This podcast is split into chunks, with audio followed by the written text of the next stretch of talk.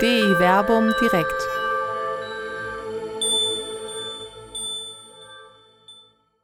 Garten Eden oder eine neue Stadt. Biblische Vorstellung über das Paradies. Mit Dr. Till Magnus Steiner und Dr. Werner Kleine. Herzlich willkommen hier zu DI Werbung direkt. Wir schreiben den 20. Juni im Jahr des Herrn 2023. Hier in Wuppertal ist es äh, schwül heiß. Bei mir hier in meinem Homeoffice 32 Grad. Äh, die Ströme Babylons fließen mir gerade aus den Poren hier um. Aber ich freue mich auf die Diskussion. Mein Name ist Werner Kleine und ich stehe hier für die Seite des Neuen Testamentes und ich begrüße in Jerusalem Till Markensteiner. Stehst du oder sitzt du? Ich, äh, ich sitze, aber ich stehe, ich stehe für das Neue Testament, aber ich sitze. Ich sitze hier in Jerusalem, freue mich, mit dir zu diskutieren und mit allen, die Fragen stellen wollen, online oder auch im Nachhinein. Ich bin Alttestamentler, deshalb ergänzen wir uns so gut. Und ich freue mich, dass wir heute das Thema Paradies und Stadt ausgewählt haben, beziehungsweise Garten und Stadt, weil damit geht der Blick zurück und der Blick nach vorne. Und ich sage direkt mal einen Spoiler. Ins Paradies zurück führt kein Weg. Das ist tatsächlich schon ein Spoiler. Vielen Dank für die interessante Diskussion. Nein, Quatsch. Ja, aber du hast schon was Wichtiges gesagt. Also ich weiß nicht, woran Sie, liebe Zuschauerinnen und Zuschauer, denken. Erstmal begrüße ich Sie, wenn Sie live hier dabei sind. Sie können sich live hier in das Webinar schalten, wenn Sie am 20. Juni um 19 Uhr dabei sind. Dann geht das unter www.kck42.de-di Werbung. Dann könnten Sie hier live dabei sein und gegebenenfalls hier eine oder andere Frage dazwischen stellen. Vielleicht schauen Sie aber auch live bei Facebook zu.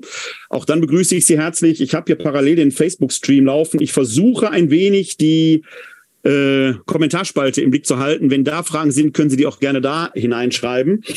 Möglicherweise schauen Sie sich aber auch die Aufzeichnung später an, die wir bei YouTube veröffentlichen. Dann äh, grüße ich Sie auch herzlich, aber dann sind Sie halt nicht live dabei, könnten aber über YouTube die eine oder andere Frage in die Kommentarspalten schreiben und Till Mackenstein und meine Wenigkeit würden dann versuchen, die im Nachhinein entsprechend zu beantworten. Ja, Garten Eden oder himmlische Stadt.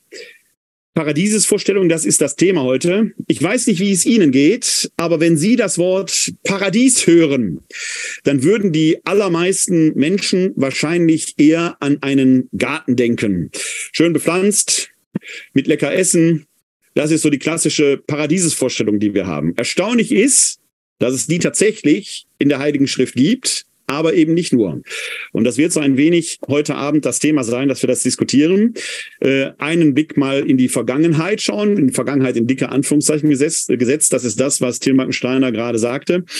Äh, einen Weg dorthin zurück gibt es nicht. Aber die Hoffnung, die vor uns liegen, das ist das Erstaunliche ist, dass das, äh, die Vision des himmlischen Jerusalem eben eine doch sehr städtisch geprägte, eine sehr urban geprägte äh, Vorstellung ist. Das hat sicherlich auch einen Grund, da werden wir später darauf zu sprechen kommen.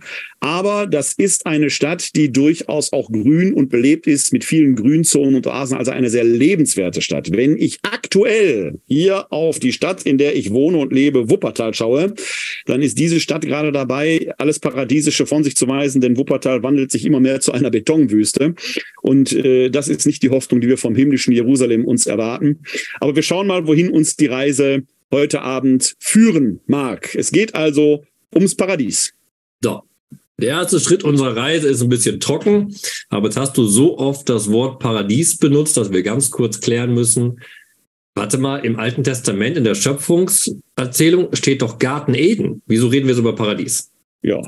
Und was hat es überhaupt zu bedeuten? Ja, was hat es überhaupt zu bedeuten? Genau. Erstmal spannender Hinweis, demnächst für interessante Gespräche beim Tee kann man immer darauf hinweisen, dass Paradies ein Wort aus dem Persischen ist. Und das bedeutet nämlich nichts anderes als ein umzäunter oder ummauerter Garten. Also sind wir bei dem Bild eigentlich schon fast wieder in der Stadt, weil solche Gärten, Gärten gab es in der damaligen Zeit im alten Orient sehr oft vor allem an Königspalästen und eben auch an Tempeln. Wir können sogar davon ausgehen, dass damals im alten Israel am Jerusalemer Tempel auch irgendwie ein Garten war. Wir kennen zum Beispiel den Psalm, okay, jetzt ist mir entfallen, 50, irgendwo plus minus da. Ich wäre gerne ein Ölbaum in deinen Hallen. Ne? Da sind Bäume anscheinend gepflanzt gewesen. Also Paradies ist erstmal ein ummauerter Garten, der einen besonderen Bereich kennzeichnet, normalerweise zum Tempel gehörig oder zu einem König gehörig. Und das ist die Gedankenwelt, die man haben muss, wenn man auch die Schöpfungsgeschichte liest, was wir heute aber nicht machen werden. Ja, die haben wir uns bewusst ausgespart, weil wir über Genesis 2 oder Genesis 3 schon so oft ja unter verschiedenen Aspekten diskutiert haben, dass wir jetzt gesagt haben, wir nehmen nicht schon wieder diesen Text, weil er so oft vorgekommen ist. Wir werden gleich aus dem äh, Texten des altehrwürdigen Bundes einen anderen Text haben, der das thematisiert. Aber ich will noch mal dieses Thema aufgreifen. Das ist ja gerade das Interessante. Das Paradies eben keine Wildnis ist und der Garten eben keine Wildnis ist, sondern eine urbar gemachte kultivierte Natur. Die Natur ist ja etwas, was, das ist uns heute fast fremd geworden, weil wir äh, auch nachaufklärerisch denken, wir hätten die Natur im Griff. Klammer auf, Klimawandel zeigt, nee, haben wir nicht. Aber äh, die Natur wurde früher als etwas Wildes, als etwas Fremdes, auch als, als etwas Bedrohliches empfunden. Und die Natur zu kultivieren, also zu zähmen, war tatsächlich Menschenwerk. Das ist ja etwas, was uns in den Schöpfungsberichten auch begegnet, dass äh, der Mann insbesondere an dieser Stelle ja äh, den Auftrag erhält, den Ackerboden eben urbar zu machen. Also Gärten anzupflanzen war damals ja etwas, und du hast schon gesagt, dass der Begriff Paradies kommt ursprünglich aus dem Persischen, war ja etwas der Natur abzuringen. Es sind jetzt nicht gerade äh, Landstriche gewesen, wo es üblich wäre, dass alles ergrünt, sondern man musste der Natur das Ergrünen abbringen. Das war eine echte Kulturleistung. Und wenn man sich die äh, Schöpfungsberichte da an dieser Stelle anschaut, Genesis 2 und 3, dann sieht man eigentlich auch, wie der Garten Eden dort beschrieben ist. Tatsächlich eher so, so ein Garten, den man sich gut auch in Babylon in der Nähe eines Königspalastes hätte durchaus vorstellen können. Genau, ein geordneter, angelegter Garten, zu dem eine Wasserquelle gehört. Die haben wir auch in der Beschreibung vom Garten Eden. Ja und wo es eben die Bäume bestimmte Orte haben, wie zum Beispiel der Baum des Lebens hier, der in der Mitte des Gartens positioniert ist, zentral. Da, da steckt auch immer die Idee hinter, wenn so ein Garten angelegt wird von einem König oder für einen Gott, dass sich Ordnung widerspiegelt. Das kennen wir aus dem Begriff der Weisheit des Alten Testaments. Die Welt ist geordnet. Und so wurde so ein Garten praktisch für, als Sinnbild genutzt für die perfekte Ordnung der Welt, wie Ort Welt sein soll, wie sie Schönheit darspiegeln soll, wie der Mensch in ihr arbeiten soll und reich belohnt werden soll von der Fülle. Und jetzt ja. sind wir direkt beim zweiten Punkt, Wortbedeutungen. Wenn wir vom Garten Eden reden, Garten verstehen wir das deutsche Wort. Ja. Eden ist aber genau der Begriff, vermutlich, da ist man sich nicht ganz sicher, entweder für Wonne oder, was, vermut, was wahrscheinlich richtiger ist, für die Fülle. Ja. Der Garten Eden war eben ein Garten der Fülle, wo der Mensch, wie wir es auch aus der Erzählung kennen, sich praktisch um nichts kümmern musste. Er musste zwar ein bisschen den Garten bestellen, aber alles war da im Überfluss. Bis es zum Ort der Erkenntnis kam und der Mensch für sich selbst sorgen konnte, für sein eigenes Leben, darüber haben wir ja schon öfter diskutiert. Im Schweiße äh, seines Angesichtes musst du den Boden bestellen. So wie ich es heute mache, ich bestelle zwar nicht den Boden, aber beim Schweiße meines Angesichtes treibe ich heute Theologie mit dir. Das ist gerade so eine paradiesische Aufgabe, die wir heute hier vollziehen. Ähm, weil wir heute nicht über Genesis 2 respektive Genesis 3 reden, aber du gerade schon die Bäume, die Ordnung der Bäume, die gepflanzt sind, äh, ansprichst und die zumindest für den Text, den wir gleich aus dem Neuen Testament lesen werden, das ja nicht ganz unerheblich ist, das Bemerkenswerte ist ja, dass in diesem Garten Eden zwei Bäume besonders hervorgehoben werden, die in der Mitte des Gartens stehen. Das ist einmal der Baum der Erkenntnis von Gut und Böse, der ja mit einem Verbot belegt wird, äh, davon zu essen und dann der Mensch und seine Gefährtin von diesem Baum ja essen und dann erkennend werden. Da steht aber noch ein zweiter Baum, der Baum des Lebens, der wird ursprünglich nicht mit einem Verbot belegt, mit einer Sanktion belegt, aber als die beiden die Erkenntnis erlangt haben, dann werden sie aus dem Paradies entfernt, auf das sie in ein selbstständiges Leben gehen. Und der Grund, ein Grund, warum Gott das tut, ist, dass sie eben nicht auch jetzt noch vom Baum des Lebens essen. Und deswegen wird die Rückkehr, der Rückfall quasi, wenn man so will, in den Garten Eden verwehrt, in dem das Flammenschwert vorgestellt wird und die Cherubim. Und dieser Baum des Lebens wird heute noch eine besondere Rolle spielen. Und du musst auch sagen, warum Gott das nicht will, weil Gott sagt ganz klar, nachdem der Mensch nun die Erkenntnis von Gut ja. und Böse hat, soll er nicht auch noch vom Baum des Lebens essen und ewig leben, weil dann wäre er wie Gott. Und so Gott zieht eine klare Linie zwischen Geschöpf und Gott. Und auch diese Linie ist jetzt genau der spannende Punkt im ersten Text, den wir besprechen werden. Und ich fand es faszinierend, als Werner das Thema vorgeschlagen hat, hat er gesagt, ja, ich mache Offenbarung, heiliges Jerusalem vom Himmel runter. Und was schlägst du vor? Genesis 2 wahrscheinlich? Und er hat gesagt, nein. es gibt nämlich eine Stelle, die hat auf den ersten Blick wenig mit dem Garten Eden zu tun und wenn man sich genauer reinarbeitet, sehr viel mit dem Garten Eden zu tun, im Buch des Propheten Ezechiel. Und den Text lesen wir jetzt, wobei ich direkt vorher sagen muss, der ist sehr dicht. Da ist viel drinne und da es eine Bildsprache ist, braucht man ein bisschen, um sich da sozusagen wie beim Garten so seine Furche durchzugraben, um ihn zu verstehen. Deshalb schlage ich vor, wir lesen den Text in zwei Abschnitten. Der Text ist nämlich Ezechiel 28, 11 bis 19. Nebenbei, damit die Stimmung gleich nicht rapide runtergeht, es ist, es ist eine Totenklage, also seid vorbereitet. Die besteht aus einem ersten Teil, wo er mal eine Herrlichkeit beschrieben wird und einem zweiten Teil, wo eine Strafe beschrieben wird. Fangen wir mal mit dem Schönen an, mit der Herrlichkeit, okay? Also lies bitte die Verse 11 bis 15 vor. Also, Ezechiel 28, die Verse 11 bis 15. Das Wort des Herrn erging an mich, Menschensohn, stimm eine Totenklage an über den König von Tyrus und sag zu ihm, so spricht Gott der Herr, Du warst ein vollendet gestaltetes Siegel voll Weisheit und vollkommener Schönheit. Im Garten Gottes in Eden bist du gewesen. Allerlei kostbare Steine umgaben dich, Rubin, Topaz, dazu Jaspis, Chrysolit, Karneol und Onyx, Saphir, Karfunkelstein und Smaragd. Aus Gold war alles gemacht, was an dir erhöht und vertieft war. All diese Zierden brachte man an am Tag, als du erschaffen wurdest. Du, Cherub, mit ausgebreiteten schützenden Flügeln, ich hatte dich eingesetzt. Auf dem heiligen Berg der Götter bist du gewesen. Zwischen den feurigen Steinen gingst du umher. Ohne Tadel warst du auf deinen Wegen seit dem Tag, an dem du erschaffen wurdest, bis Verbrechen an dir gefunden wurde. So. Die letzten Worte haben direkt übergeleitet in den negativen Aspekt, aber gucken wir erst mal an, wer hier beschrieben wird. Beziehungsweise wir merken erstmal, ja, unser Stichwort, über das wir reden wollen, ist im Text, der Garten Eden kommt drin vor. Aber der Text geht nicht um den Garten Eden, sondern es geht um den König von Tyros. Kurze Erklärung. Tyros verorten war grob im Libanon oben, war im damaligen Kontext eine Nation, die vor allem durch Handel extrem reich und mächtig geworden war. Wir haben hier also einen Spruch eines Propheten bewusst gegen ein anderes Volk. Und da müssen wir Kontext kurz mitnehmen. Am Anfang des Kapitels wird der König direkt angesprochen und gesagt, du verhältst dich, als wärst du Gott, aber du bist kein Gott. Deshalb wirst du fallen. Also, wir haben hier eine Totenklage über einen menschlichen König, der sich wie Gott verhält, aus einer reichen Nation herkommend. Das ist das Setting, in dem wir nun arbeiten. Und jetzt werden viele Bilder kommen, die wir besprechen werden. Garten Eden, der heilige Berg der Götter, du Cherub, feurige Steine. Und Werner wird uns gleich alle verschiedenen Edelsteine erklären und welche Bedeutung die da drin haben. Ich habe gewusst, dass du mitkommst. Herr Steiner hat mir heute Nachmittag schon geschrieben, dass er sich bei Wikipedia in, äh, darüber informiert hat. Und ich habe ihm zurückgeschrieben, dass er noch jung ist und so viel Zeit hat. Deswegen wird der Werner das gleich an den Till delegieren. nein, nein.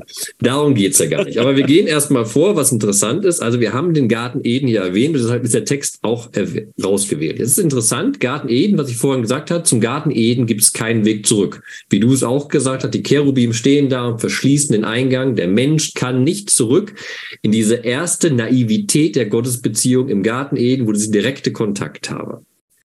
Nun ist hier aber ein weltlicher König angesprochen, von dem gesagt wird, im Garten Gottes, in Eden bist du gewesen. Genau. So, wir sind also mit diesem kleinen Satz direkt zurückgeworfen in die Schöpfungserzählung, wirklich in den Garten Eden am Anfang vom Buche Genesis. Und nicht nur das, es fängt ja noch stärker an. Du warst ein vollendet gestaltetes Siegel wunderbar poetisch ausdrückt, heißt nichts anderes. Du warst das Maß aller Dinge. Du warst das erste Ebenbild. Du warst wie Adam. Adam war auch das Maß aller Dinge. Das Ebenbild, das erschaffen wurde und das auch als Ebenbild dann weiter sich fortgepflanzt hat.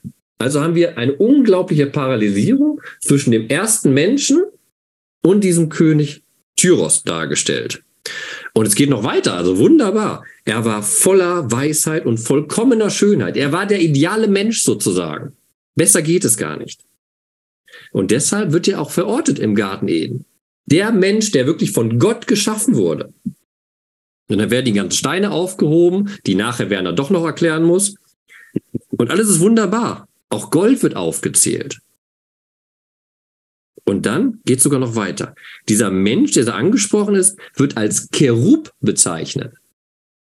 Cherub sind, das wissen wir aus dem Buch Jesaja, die göttlichen Wesen, die Engel, die direkt um Gottes Thron herum sind, die mit ihren Flügeln, kennt man wunderbar aus der Kunstdarstellung, also die, die direkt an Gott dran sind, die göttlichen Wesen. Auf einmal dieser König von Tyros wird wirklich gepriesen als göttliches Wesen was eine ironische Note hat, wenn man vorher weiß, dass er die Kritik war. Du sagst, du bist Gott, aber du bist kein Gott. Er wird hier also überhöht, ironisch überhöht, damit der Fall, den wir gleich lesen werden, noch härter wird. Der Fall meine ich, der Fall auf dem Boden, der Sturz aus dem Himmel auf den Erdboden. Aber bevor wir das gleich weiterlesen, Gehen wir kurz noch weiter, und das ist wichtig, was ich gesagt hatte. Wir hatten den Garten Eden und jetzt taucht auf einmal auf der heilige Berg der Götter. Auf dem heiligen Berg der Götter bist du gewesen, zwischen den feurigen Steinen. Hier wird sozusagen dieser König rhetorisch immer höher gehoben. Als der ideale Mensch am Anfang Garten Eden, hoch auf den Götterberg, wo eigentlich nur die Gottwesen sind. Die feurigen Steine spielen genau darauf an, und jetzt kommt das Interessante. Worauf spielen die an? Die spielen erstens auf eine Thronvision an, wo auch feurige Steine vorkommen, aber noch viel wichtiger, die feurigen Steine gehören auch zur Tempelmetaphorik, beziehungsweise sind am Tempel anzutreffen. Hier wird also, das hatte ich einleitend schon mal gesagt, eine Verbindung hergestellt zwischen Tempel und Garten Eden, die gar nicht so abwegig ist, weil wir ja wissen, bei Tempel waren oft auch Gärten dabei. Und damit wird jetzt hier gespielt. Wir haben Garten Eden, den Berg der Götter, der im Endeffekt ja nichts anderes als der Zion in dem alttestamentlichen Sprache. Also Zion, der Gottesberg, der Tempelberg und Garten Eden sind in eins. Da war dieser König Tyros, da war er und er war ohne Tadel. Er war der Mensch ohne Sünde am Anfang. Doch dann bricht alles zusammen. Jetzt ist ja hier von dem König von Tyros die Rede. Um wen handelt es sich da? Weiß man das? Da kann, das, das finde ich immer eine unnötige Frage. Ich sage dir auch warum. Es ist natürlich super interessant, historisch das aufzuströseln. Ne? Es sind aber ersten Texte, die bewusst tradiert wurden, weil sie in späteren Generationen noch relevant waren. Also bewusst, also bewusst entpersonalisiert sind da auch. Das haben wir genauso beim Exodus. Wir haben da einen Pharao, ja. der namentlich nicht genannt ja, wird. Ja, ja. Ich sage nicht, das heißt nicht, hier wurde bewusst in eine Richtung eines Königs dieses Bild oder diese, diese Totenklage entworfen. Das streite ich gar nicht. Aber es geht nicht darum zu sagen, okay, das war in dem Jahr XYZ, das ja. war der König, der der Sohn von, ne? Sondern es geht darum, worum es hier geht. Und worum geht es? Es geht um den König von Turos. Wir wissen, dass es eine Handelsnation ist. Wir wissen, die sehr, sehr reich war. Und wir wissen wunderbar, was hier im Endeffekt gemacht wird, die so reich war, dass sie eine Vielzahl von Edelsteinen auch hatte. Im Kommentar äh, in irgendeinem, ich weiß nicht von wem, in einem Kommentar, ich glaube von Greenberg ist das, der schreibt hier, dass im Garten Eden, im Genesis sind die Früchte da, die alles versorgen. Ja. Hier ist der Garten Eden, sind die Edelsteine. Der ganze Garten ist voll von Reichtum. Mehr Reichtum kann man sich nicht vorstellen. Und genau daran wird unser König scheitern. Adam und Eva sind an den Früchten gescheitert im Endeffekt, weil sie in einem Baum auch noch die Früchte haben wollten. Und er scheitert hier, das werden wir dann gleich lesen, aus dem ausgedehnten Handel, an dem Streben nach mehr Handelsgeschäften, nach dem immer reicher sein wollen, obwohl er schon im Garten Eden war. Und das genau diese Parallelisierung zwischen Adam und dem König von Tyros. Beide hatten alles, strebten aber nach mehr. Aber eine Frage, die sich mir aufdrängt, jetzt mal äh, trotzdem. Tyrus ist ja zumindest in neutestamentlicher Zeit kein jüdisches Gebiet. Es ist ja eher phönizisches Gebiet, äh, also äh, mehr oder weniger eine feindliche Nation. trifft das ja auch zu. Oder ist Natürlich, das, eine, das habe ich ja vorhin gesagt, es ist ein Gebiet außerhalb Israels, im heutigen Libanon. aber ist jetzt kein König, kein König, der irgendwie eine Schutzfunktion über Israel hatte oder so etwas, sondern äh, es ist gab ein- natürlich ein- immer Beziehungen, aber das ist hier bewusst, ein, das ist auch im Diskurs wichtig, dass hier deutlich gesagt wird vom Propheten Ezechiel, wir erinnern uns ja auch, ein Exilsprophet, der deutlich sagt, der Gott, an den ihr glaubt, der geht sogar so weit, der bestraft die anderen Nationen. Er ist Ja. mächtiger als die anderen Nationen. Ja. Und deshalb ist diese Totenklage gerade so relevant, weil der König, der sich selbst als Gott da bezeichnet, wird so tief fallen, weil Gott ihn fallen lässt. Das also, äh, darauf wollte ich letzten Endes hinaus. Das heißt, äh, der Gott Israels beschränkt sich ja nicht nur dann auf den äh, Horizont Israels. Das Interessante ist ja, dass hier eben auch von, den, von dem heiligen Berg der Götter die Rede ist. Die werden ja erstmal als solches durchaus existent gedacht. Heute würde man ja eher sagen, zumindest aus, aus unserer Perspektive, es gibt keinen anderen Gott außer den einen. Aber hier wird ja erstmal durchaus die Existenz der anderen Götter als solches, ja, kann man sagen, nicht geleugnet. Aber der Gott Israels ist stärker und er wird auch diesen König zur Rechenschaft ziehen. Mhm. Da gibt es ja im Hebräischen den schönen Trick, dass da der Plural Elohim verwendet wird, Ja. der sowohl den Gott bezeichnet als auch eine Mehrzahl von Göttern, beziehungsweise göttliche Wesen bezeichnen kann. Weil die Engel, die Keruben, sind ja nichts anderes als göttliche Wesen. Das ist sehr geschickt gespielt hier im Text. Und was du natürlich sagst, kann man noch viel stärker deutlich machen an dem Umstand, dass in dieser vergangenen Herrlichkeit, die betrachtet wird in diesen Versen, deutlich gesagt wird von Gott, ich hatte dich eingesetzt. Das ist dieses Typische, was wir auch öfter haben. Ja. Alle weltliche Macht kommt im Endeffekt von Ja. Gott. Er Ja. gibt und das ist das Entscheidende, er nimmt auch wieder. Äh, dieses Du warst im Paradies würde dann heißen, er hatte eigentlich alles und jetzt hat er es schon verloren. Kann man das so deuten? Genau. Und das ist im Der, Endeffekt. der Verfallsprozess hat also quasi schon begonnen, oder?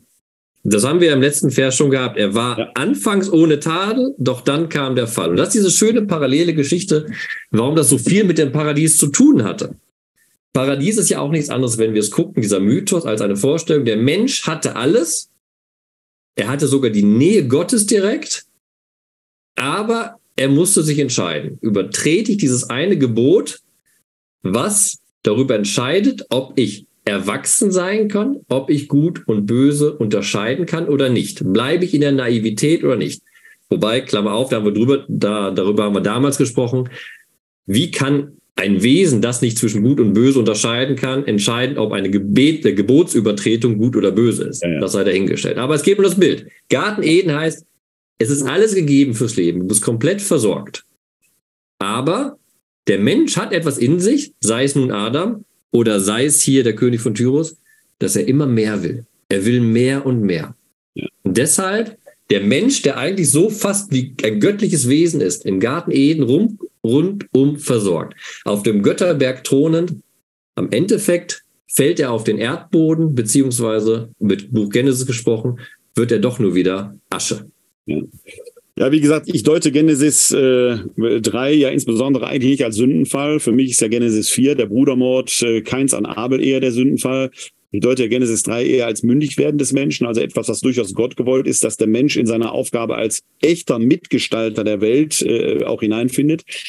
Aber natürlich weiß ich auch, dass zumindest die kirchliche Tradition äh, und sicherlich auch im Judentum eine, eine Tradition, die scheint ja dafür zu sprechen, diesen Garten eher so als paradiesischen Urzustand des Menschen sieht, wo er mit allem versorgt ist, äh, der als erstrebenswert zu halten auch gedacht wird. Wie gesagt, meine persönliche Interpretation geht da in eine andere Richtung. Die scheint ja hier durchaus zu spielen. Du hattest alles, aber du wirst alles verlieren. Mhm. Man sieht es auch schön in den Midrashim, also in Auslegungen, den frühen Auslegungen des Judentums zu der Bibel. Die verbinden genau Ezechiel 28 Ja. und die Beschreibung Genesis 2 und sagen, ja, hier tauchen die Edelsteine auf, die müssen natürlich auch schon im Paradies gewesen sein, weil, genau wie du es gesagt hast, da ja die Fülle alles war. Ja, ja, ja, ja. Fülle hat der Mensch verloren, hat der König von Tyrus verloren und hat Adam als der erste Mensch. Die haben das verloren. Und dass das entscheide, zu dieser Fülle, darüber reden wir dann gleich bei der Offenbarung, zu, zu dieser Fülle des Garten Eden, dieses Garten des Fülle, kann man nicht zurück. Das ist interessant. Das ist Ja. interessant, weil der Garten Eden sehr viel von dem hier hat, was wir uns für die Zukunft erwarten. Die direkte Gottesnähe, die Versorgung durch Gott, kein Böses eigentlich, was da ist. Aber hier ist erstmal eine klare Grenze gezogen. Es gibt kein Zurück. Ja, und das ist interessant, aber das ist so ein, so ein Aspekt, äh, der in mir gerade zum Klingen kommt. Ähm, äh, wir haben heute Nachmittag in unserer kleinen äh, Threema, in unserem kleinen Threema-Scharmützel äh, jetzt, ja auch davon jetzt gesprochen. Nicht über alles Private hier, ist ja unglaublich. Nein, ich will ja gar nicht ins Detail entscheiden. Ich will ja gar nicht sagen, dass du zum Schluss noch im Feigenblattkostüm. Ach, jetzt habe ich es doch gesagt. Das ist die Frage. Also wir alle stellen uns ja vor, dass dieser, die, diese, diese Frucht am Baum der Erkenntnis von guten und böse Äpfel gewesen sein, aber werden Äpfel ja gar nicht erwähnt. Feigenblätter werden erwähnt. Aber das ist jetzt mal völlig egal. Es scheint auf jeden Fall was Essbares gegeben zu haben in dem Garten. Hier werden aber als, du hast es ja vorhin gesagt, ich sag mal Früchte, Rubin, Topaz, Jaspis, Chrysolit, Karneol, Onyx, Saphir, Karfunkelstein und Smaragd erwähnt. Alles bling bling, alles wunderbar anzusehen, als Zeichen für unermesslichen Reichtum, aber letzten Endes nicht essbar. Eigentlich kann man davon nicht leben. Ne? Also das ist nichts, was lebenserhaltend ist. Jetzt kommt deine allegorische Auslegung, was die Steine bedeuten? Äh, das war jetzt die Steilvorlage, damit das Delegat, was ich an dich gegeben hatte, jetzt Raum greifen kann. Nein, lass uns eine geschickte schlag, Überleitung schaffen. Ich schlage lieber vor, Werner, dass wir jetzt noch, wir haben ja nur bisher das Positive erstmal alles beschrieben ja, ja, ja. und nur vorgefühlt, dass ja im Endeffekt dieser tiefe Fall folgt, dass wir jetzt diesen tiefen Fall auch nochmal angucken, also die Verse 16 bis 19. Alles klar. Also Ezechiel 28, Verse 16 bis 19. Durch deinen ausgedehnten Handel wurde dein Inneres mit Gewalttat erfüllt, in Sünde bist du gefallen. Da habe ich dich entweit entfernt vom Berg der Götter und dich zugrunde gerichtet, du beschirmender Cherub, weg aus der Mitte der feurigen Steine. Hochmütig war dein Herz geworden, weil du so schön warst. Du hast deine Weisheit vernichtet, verblendet vom strahlenden Glanz. Ich stieß dich auf die Erde hinab, den Blicken der Könige gab ich dich preis, damit sie dich alle begaffen. Du hast durch deine gewaltige Schuld, durch Unrecht bei deinem Handelsgeschäft deine Heiligtümer entweiht. So ließ ich mitten aus dir Feuer hervorbrechen, das hat dich verzehrt. Vor den Augen all derer, die dich sahen, machte ich dich zu Asche auf der Erde. Alle, die dich kennen unter den Völkern, sind entsetzt über dich. Zum Schrecken bist du geworden, du bist für immer dahin. So. Es schlägt also drastisch um. Vieles wird aufgenommen, was oben schon drinne war. Die kostbaren Steine werden erklärt durch den ausgedehnten Handel, die Handelsgeschäfte und die vollkommene Weisheit schlägt um in Dummheit, in Gewalttat.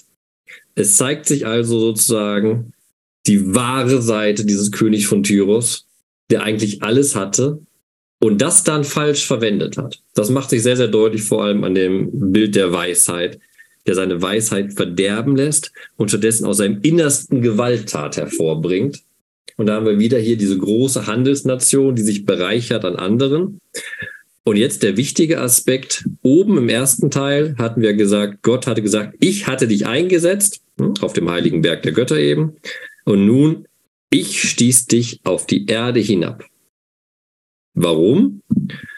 Du hast durch deine Gewalt gewaltige Schuld durch Unrecht bei deinen Handelsgeschäften deine Heiligtümer entweiht. Er hat sozusagen den heiligen Bereich selbst, den er oben hatte, für sich selbst komplett verloren. Der Mensch hat sich entheiligt. Er hat die Nähe Gottes verloren und so sich zu, zum, komplett zum Profanen hinbewegt.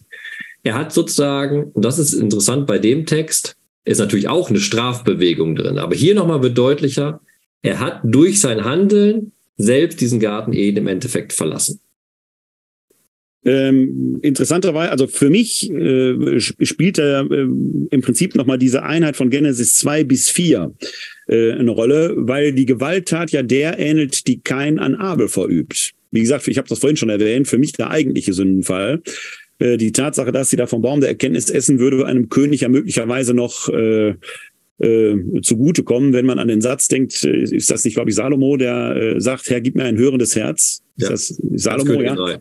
Also wo, äh, wo ja eigentlich die Erkenntnis selber etwas Positives ist. Im Neuen Testament haben wir es ja in Hebräer 5, wo die Erkenntnis von Gut und Böse als etwas geradezu Gottgegebenes äh, und Heiliges betrachtet wird. Aber im, im äh, in Genesis 4 ist ja dann der eigentliche Sündenfall die Gewalttat Keins gegenüber seinem Bruder Abel. Und hier ist ja auch letzten Endes der Weise, der gewalttätig wird, wo der Handel, der friedensschaffend sein könnte, aber möglicherweise zum Zwecke der eigenen Bereicherung mit Gewalt durchgeführt wird und damit genau. die Verhältnisse kippen. Und damit passiert das Unglaubliche. Der, der am Anfang des Textes als ein vollendet gestaltetes Siegel beschrieben wurde, als das Maß aller Dinge. Nehmen wir es nochmal parallel zum Ebenbild Gottes eigentlich. Der wird hinuntergestoßen auf die Welt. Warum? Er soll nun begafft werden ja. von allen Menschen, von den Königen. Er ist komplett niedergegangen. Er ist niedergegangen. Radikal. Verliert Ansehen, alles. Und jetzt ist wichtig, du hast vorhin gefragt, ja, welcher König war das denn? Ich möchte hier einen Strich ziehen und sagen, das ist genau der Trick dieses wunderbaren Textes, warum er überliefert wurde. Weil er sagt, das kann jedermanns Geschick sein. Wir besingen auch in dem Psalm, Psalm 8 zum Beispiel, dass der Mensch, jeder Mensch, fast beinahe Gott ist. Gast Gottlich ist. Er hat uns zum Ebenbild Gottes gemacht. Wir sind unglaublich erhöht.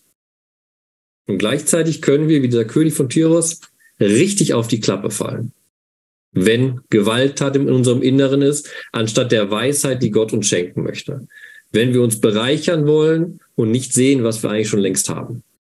Dann wird dieser mahnende Zeigefinger aus dem Text, der sagt, denkt immer daran, ihr hattet den Garten Eden, euch ging es gut und ihr habt es verloren dann wäre der Text ja fast von einer im wahrsten Sinn des Wortes brennenden Aktualität. Wenn die Gier übernimmt, wird der Mensch des Paradieses verlustig gehen, auch des selbst erschaffenen Paradieses. Man muss ja nur an den, an den Klimawandel quasi denken. Äh, wenn wir selber äh, immer mehr wollen und äh, nicht merken, dass wir selber Teil einer Schöpfung sind, also uns selbst vergotten, dann werden wir alles verlieren.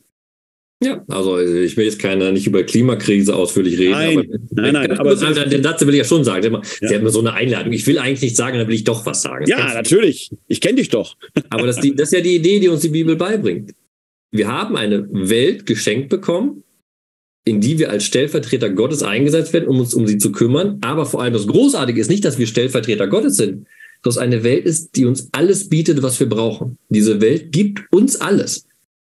Du kannst auch heute sagen, zum Beispiel, dass mein Paradebeispiel für diesen Satz ist im Endeffekt nichts anderes als, wir haben Welthunger, aber wir haben genug Essen für die, alle Menschen auf der Welt. Zumindest theoretisch. Und wir, krieg, und wir ja. kriegen das nicht hin. Ja. Ne? Das ist unser großes Problem und das genau sagt auch dieser Erzähltext uns nochmal. Ihr habt alles, was ihr braucht. Ja. Ihr habt wirklich alles. Ja, und manche haben so viel, so viel, dass sie es im Leben nicht ausgeben könnten, müssen es aber trotzdem immer noch vermehren. Tja, also den ersten mahnenden Zeigefinger des Abends haben wir. Den haben wir schon. Und hier ist, äh, auch wenn du vorhin berechtigterweise gesagt hast, äh, dass ein Garten Eden in der Form äh, eines Gartens geschildert wird, Paradies eben, äh, eigentlich auch eine Gartenanlage in urbanem Kontext, die aber innerhalb des Textes selber so gar nicht äh, zu tragen kommt, sondern da eher auch etwas Kultiviertes äh, ist. Äh, und tatsächlich ist ja in vielen äh, Endzeitvorstellungen oder Paradiesvorstellungen, die Menschen sich machen, man muss dann nicht nur an die Zeugen Jehovas denken, sondern man kann selbst bei uns im römisch-katholischen Kontext gucken, wenn Menschen sich ein Paradies erhoffen, denken die immer wahrscheinlich an Grünanlage oder etwas ähnliches. Ähm, das muss ich auch nochmal erzählen. Das, das, war bei der Vorwahl. Ich habe mir sogar aufgeschrieben. Ich weiß ja. nämlich noch. Ich wollte dich eigentlich am Anfang unserer Diskussion fragen, wie du dir das Paradies vorstellst. Ich mochte nämlich, wir waren damals ja. im Königsforst oder sonst irgendwo, da haben ja, wir über Himmel geredet. Ja. Und da hast du gesagt, ja, ich stelle mir das Himmel als ein italienisches Restaurant. Genau, genau. Der Himmel ist ein italienisches Restaurant. Genau. Ja, genau. und, und, ich wollte einleitend sagen, du wohnst ja schon im Paradies in Jerusalem, gewissermaßen so in so einer Art Vorparadies, weil ich natürlich Neutestamentler bin und für mich das Paradies natürlich kein ja, Paradies. Ich, mein, mein, Problem ist ja, ich bin doch im alten Jerusalem. Ich warte ja auch auf das Neue noch. Ja, aber, aber du bist schon zumindest topografisch ich bin, näher Ich bin dran. am richtigen Ort. Du bist am richtigen Ort wenn es irgendwo landet, dann ist die Wahrscheinlichkeit relativ groß, dass es da, nein, das ist, dass wir, verlassen jetzt hier den Boden. Wobei, dann kommen wir gleich zum zweiten Text. Wenn die Ausmaße ja. des neuen Jerusalems betrachtet werden, bist du relativ nah am neuen Jerusalem auch dran. Ja, genau, genau. Also, wir äh, schlagen mal ins Neue Testament auf äh, und gehen da äh, im Prinzip ganz ans Ende des Neuen Testamentes. Das ist quasi die letzte große Vision die uns die Offenbarung des Johannes äh, hinterlässt. Die Offenbarung des Johannes ist ja ein Text, der oft missverstanden wird, weil manch einer darin so eine Art Endzeitvision sieht.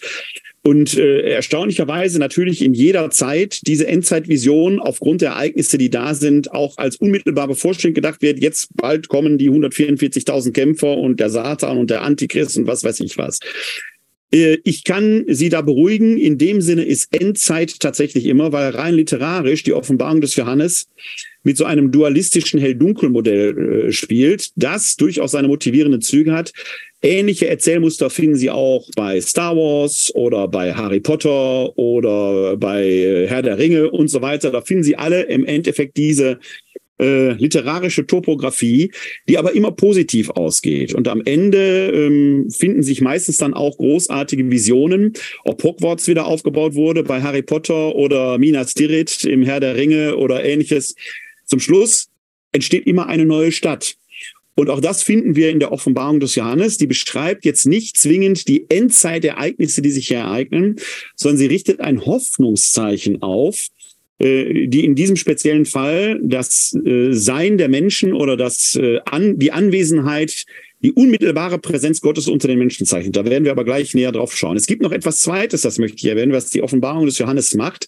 Sie hat ein sehr intelligentes äh, literarisches Spiel der Verwobenheit zwischen Zeit und Ewigkeit, Zeitraum und Ewigkeit. Wir existieren hier in der Raumzeit. Und parallel oder in dieser Raumzeit oder daraus entstehend denkt die Offenbarung des Johannes die Ewigkeit, aber eben als Raum zeitlos, als pure, reine Gegenwart. Für uns enorm schwer zu denken, weil unser Denkapparat raumzeitlich funktioniert.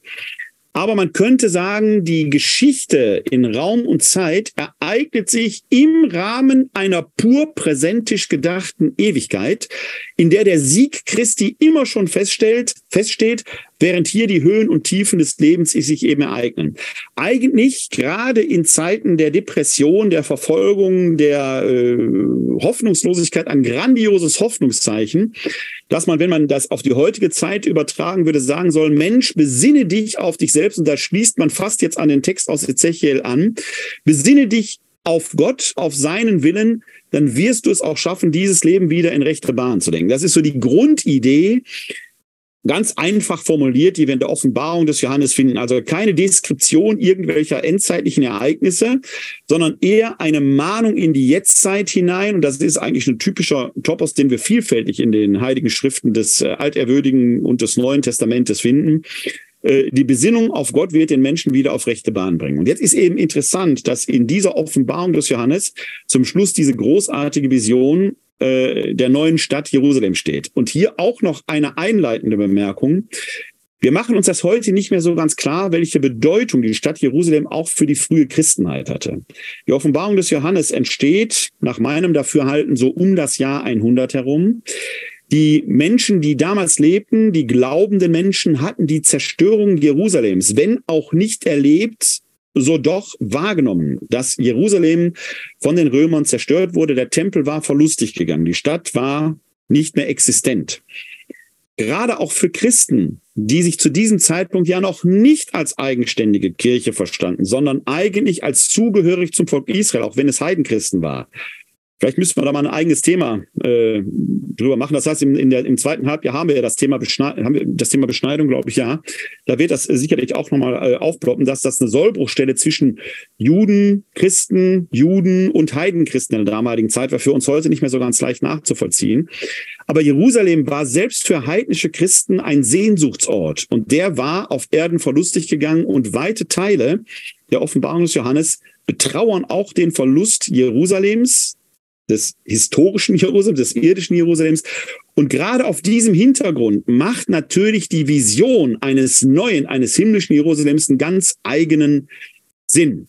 Und dieses himmlische neue Jerusalem ist kein Faktum von Raum und Zeit mehr. Wir werden gleich sehen, warum. Es ist in sich komplett neu und zeichnet sich eben nicht durch einen wie auch immer gedachten unsichtbaren Gott aus, sondern eigentlich durch das Sein Gottes mitten unter den Menschen.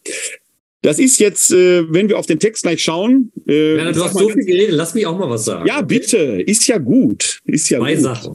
Erstens, was du gerade schön beschrieben hast, diese Erwartung eines neuen Jerusalems vom Himmel hinunter ist genau das, was in der damaligen Zeit, sei es für Christen oder für Juden, ein Thema war. Wir haben nämlich genau diese Idee in genau derselben Zeit, wahrscheinlich auch 100 nach Christi, im vierten Buch Esra, wo genau auch eine Idee da ist, dass das neue Jerusalem, nachdem der Tempel untergegangen ist und Jerusalem nicht mehr diese Bedeutung hat, muss ein neues Jerusalem, was von Anfang an der Schöpfung geplant war, nun auf die Welt hinuntergehen. Das ist genau dieselbe Idee. Da treffen sich jüdische Vorstellungen und christliche Vorstellungen ja. in dem einen.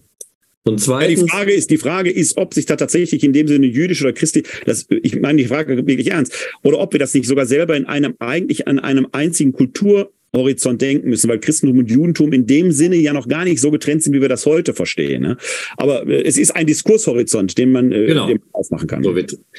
Und zweitens, du hast eben, da wollte ich eigentlich vor fünf Minuten schon einhaken, aber du hast halt unglaublich groß, dogmatisch, wunderbar dargelegt, dass ja, man muss Präsenz als dauernde Gegenwart, als Verbindung von Vergangenheit und Zukunft denken, wenn man das liest. Und das ist ein ganz wichtiger Aspekt. Und vielleicht hättest du Dogmatiker werden sollen werden, aber du bist zum Glück. Nein, nein, nein, dann müsste ich ja rechtgläubig sein. So darf ich da anarchisch sein. Das wäre ein Problem. Nein, aber du bist ja Bibliker und das ist das Schöne bei uns, wenn wir reden, wir können es immer im Text festmachen. Und gleich, wir werden viel Text lesen, diese Vision, wie dieses neue Jerusalem aussehen wird. Aber es ist ein Vers, der genau das zusammenfasst, was du sagst. Er sagt es viel deutlicher, als jede Dogmatik es Ja. jemals schreiben könnte. Das, das bemerkenswert auch von Gott gesagt.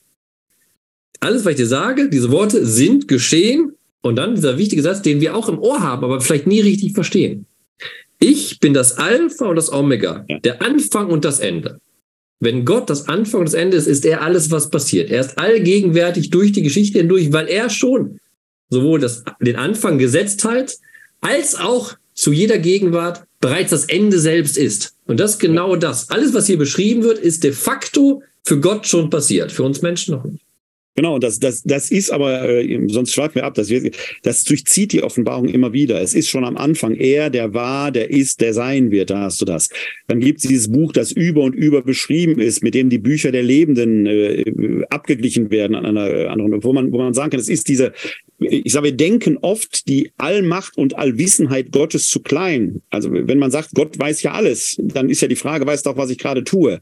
Ja, er weiß aber auch, was ich hätte tun können, aber nicht getan habe, weil er wirklich alles weiß. In meinem Leben vollziehe ich immer nur eine von unendlich vielen Möglichkeiten. Das ist also, ist ein, also ich finde dieses Buch der Offenbarung an dieser Stelle wirklich faszinierend, weil es diese Allwissenheit Gottes wirklich konsequent bis zu Ende denkt. Dieses Alpha und Omega. Wenn man sich das mal äh, zeitphilosophisch denkt, aus ihm fließt die Zeit, zu ihm kehrt sie zurück. Weit, weit, weit vor Albert Einstein und seiner Relativitätstheorie mit der Krümmung der Zeit wird die hier quasi äh, nicht naturwissenschaftlich, aber doch, wenn man so will, symbolisch gedacht. Wir haben es auf unseren Osterkerzen stehen. Also in unseren Kirchen ist dieses Alpha und Omega physisch sichtbar präsent. Also ich empfehle wirklich diese Offenbarung des Johannes zu lesen, aber bitte nicht, bitte nicht als äh, prophetische, visionäre Beschreibung endzeitlicher Ereignisse, sondern in ihrer wunderbaren Bild, Gewalt und Schönheit, die versucht, die Welt, wie sie ist, zu verstehen. Und wenn man versucht, ich weiß ja mal, wir sind ja die ganze Zeit auch als Bibliker und Theologen versucht, irgendwie alles zu elementarisieren, einzudampfen und sagen, wie kann ich diese Botschaft prägnant zusammen, prägnant zusammenfassen? Und dann ist eine interessante Beobachtung im Buch der Offenbarung, Gott selbst redet gar nicht so viel. Gott redet am Anfang und am Ende und er sagt in beiden Stellen, ich bin das Alpha und das Omega. Ja. Das ist diese frohe Botschaft der Offenbarung, beziehungsweise unserer Theologie auch, dass genau das ist. Gott definiert Anfang und Ende. Und alles dazwischen ist durch ihn umfangen. So ist es. Es gibt nichts außerhalb von ihm. Äh, Bevor wir in den Text einsteigen, Roland Penck fragt gerade an, ich denke, die Frage ist nicht ganz unwichtig äh, für unsere Zuschauerinnen und Zuhörer. Das vierte Buch, er schreibt jetzt Esther in der Heiligen Schrift, finde ich nur ein Buch Esther. Es geht nicht um das Buch Esther, sondern um das vierte Buch Esra. Esra, E-S-R-A geschrieben. Und das gehört, äh, aber korrigiere mich bitte, zu den Apokryphenschriften, also aus unserer Sicht zu den Apokryphenschriften des Genau, Altehrwürdigen genau, genau. Bundes. Ist das korrekt? Deswegen steht es nicht bei uns in der Bibel drin. testamentlichen Schriften wird auch Ja. oft Esdras genannt, nach dem lateinischen Namen. Genau.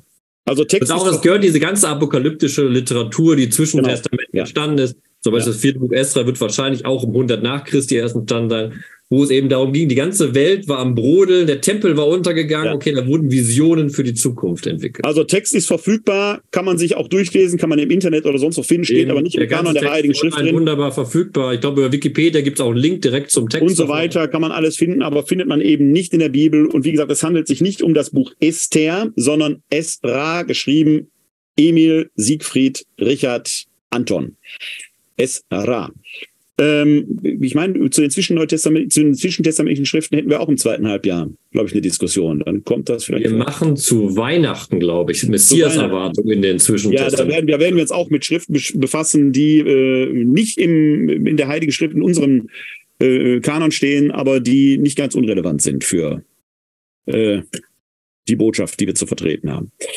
Gut, jetzt haben wir ganz viel drumherum geredet. Wir schauen mal wieder in den Text rein. Es ist jetzt eine Menge Holz. Wir haben nämlich, also das himmlische Jerusalem oder das Wohnen Gottes unter den Menschen wird in der Offenbarung des Johannes beschrieben in dem Kapitel 21, Vers 1 bis Kapitel 22, Vers 5. Auch hier schlage ich vor, wie wir das vorhin gemacht haben, dass wir jetzt nicht diesen ganzen Riesenblock auf einmal durchlesen, sondern uns häppchenweise vornehmen. Und ich würde vorschlagen, dass wir da mit den ersten acht Versen anfangen. Kapitel 21, Vers 1 bis 8. Gut, dann lese ich Offenbarung 21, Vers 1 bis 8. Dann sah ich einen neuen Himmel und eine neue Erde. Denn der erste Himmel und die erste Erde sind vergangen. Auch das Meer ist nicht mehr. Ich sah die heilige Stadt, das neue Jerusalem, von Gott her aus dem Himmel herabkommen. Sie war bereit wie eine Braut, die sich für ihren Mann geschmückt hat. Da hörte ich eine laute Stimme vom Thron her rufen. Seht, die Wohnung Gottes unter den Menschen. Er wird in ihrer Mitte wohnen und sie werden sein Volk sein und er, Gott, wird bei ihnen sein. Er wird alle Tränen von ihren Augen abwischen. Der Tod wird nicht mehr sein. Keine Trauer, keine Klage, keine Mühsal. Denn was früher war, ist vergangen. Er, der auf dem Thron saß, sprach, Seht, ich mache alles neu. Und er sagte, schreib es auf, denn diese Worte sind zuverlässig und wahr. Er sagte zu mir, sie sind geschehen. Ich bin das Alpha und das Omega, der Anfang und das Ende. Wer durstig ist, den werde ich unentgeltlich aus der Quelle trinken lassen, aus der das Wasser des Lebens strömt. Wer siegt, wird dies als Anteil erhalten. Ich werde sein Gott und er wird mein Sohn sein. Aber die Feiglinge und Treulosen, die Befleckten, die Mörder und Unzüchtigen, die Zauberer, Götzendiener und alle Lügner, ihr Los wird der See von brennendem Schwefel sein. Dies ist der zweite Tod.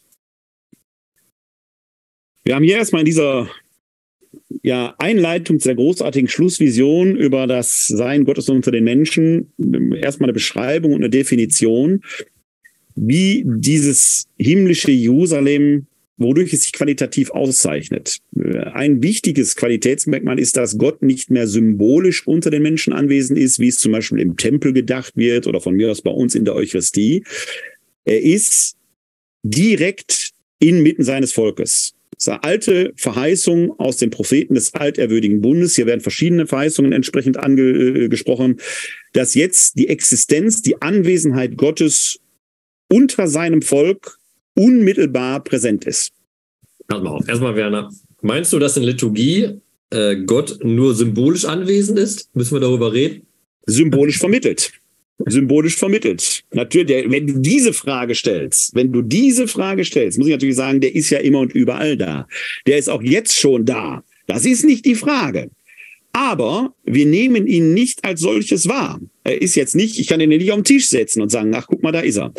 Die Liturgie ist, wenn du das streng genommen siehst, ähm, vielleicht müssten wir das auch mal hier diskutieren, dass wir uns die Abendmahlsberichte mal vornehmen. Du hast in sämtlichen vier Abendmahlsberichten des Neuen Testamentes immer diesen eschatologischen Ausblick. In den synoptischen Evangelien ist es, ich werde nicht mehr, sagt Jesus, ich werde nicht mehr von der Frucht des Weinstocks trinken, bis ich mit euch davon trinken werde im Reich meines Vaters. Und bei Paulus hast du diesen äh, so oft ihr von dem Leib des Herrn esst und von aus dem Kelch äh, trinkt, verkündet ihr den Tod des Herrn, bis er kommt. Das, was wir quasi als Geheimnis des Glaubens nach den Einsetzungsworten haben.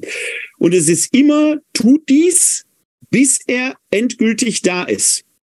Und deswegen sage ich, es ist eine symbolische Vermittlung. Jetzt muss ich aber kurz was zum Wort symbolisch sagen, weil symbolisch nämlich nicht unecht meint, sondern real gegenwärtig, aber doch quasi vermittelt also mit einem Medium vermittelt. Und das ist der entscheidend qualitative Unterschied zu dem, was hier in der Offenbarung des Johannes dargestellt wird, dass es dort nämlich eine unvermittelte Gegenwart Gottes ist, weshalb ich konsequenterweise sagen müsste, wir feiern dort dann die Liturgie und ein, ein, ein Vermächtnis wie die Eucharistie braucht es da nicht mehr, weil wir dann den Herrn Gott in seiner unmittelbaren Gegenwart als solches erkennen werden.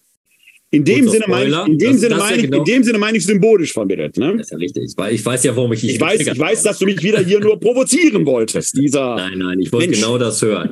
Und das werden wir danach beim Text weiterlesen. Ja. Das ist ja das Besondere bei dem neuen Jerusalem, dass es eben keinen Tempel gibt. Genau. Ein Ort der Vermittlung braucht. Der zweite Aspekt, den ich drauf machen wollte, ist kein Trigger für dich, sondern Hinweis aus dem Alten Testament. Wenn wir gerade darüber reden, das ist ja der zentrale Satz, er wird in ihrer Mitte wohnen, ist es im Endeffekt genau das. Was wir da für die Zukunft erhoffen, ist das, was wir aus der Verheißung aus dem Alten Test ja mitnehmen.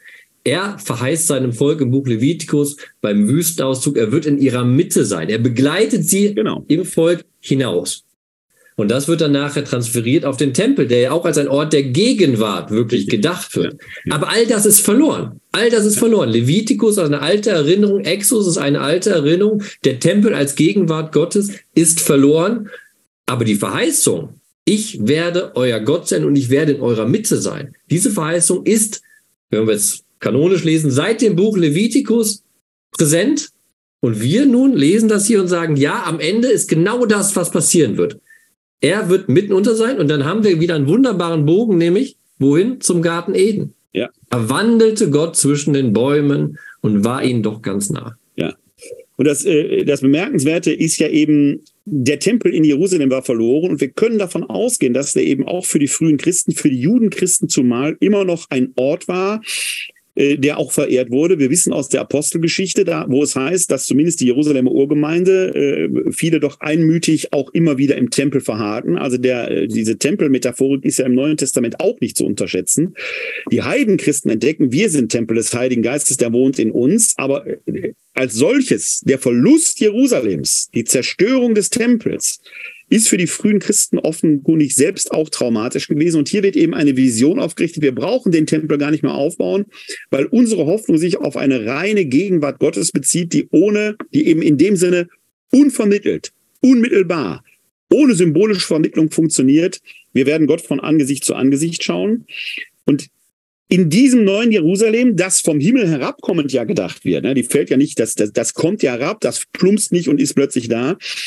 Das wird hier schon angedeutet, an späterer äh, Stelle aber auch nochmal etwas deutlicher ausgeführt, gelten eben neue Regeln. Ja?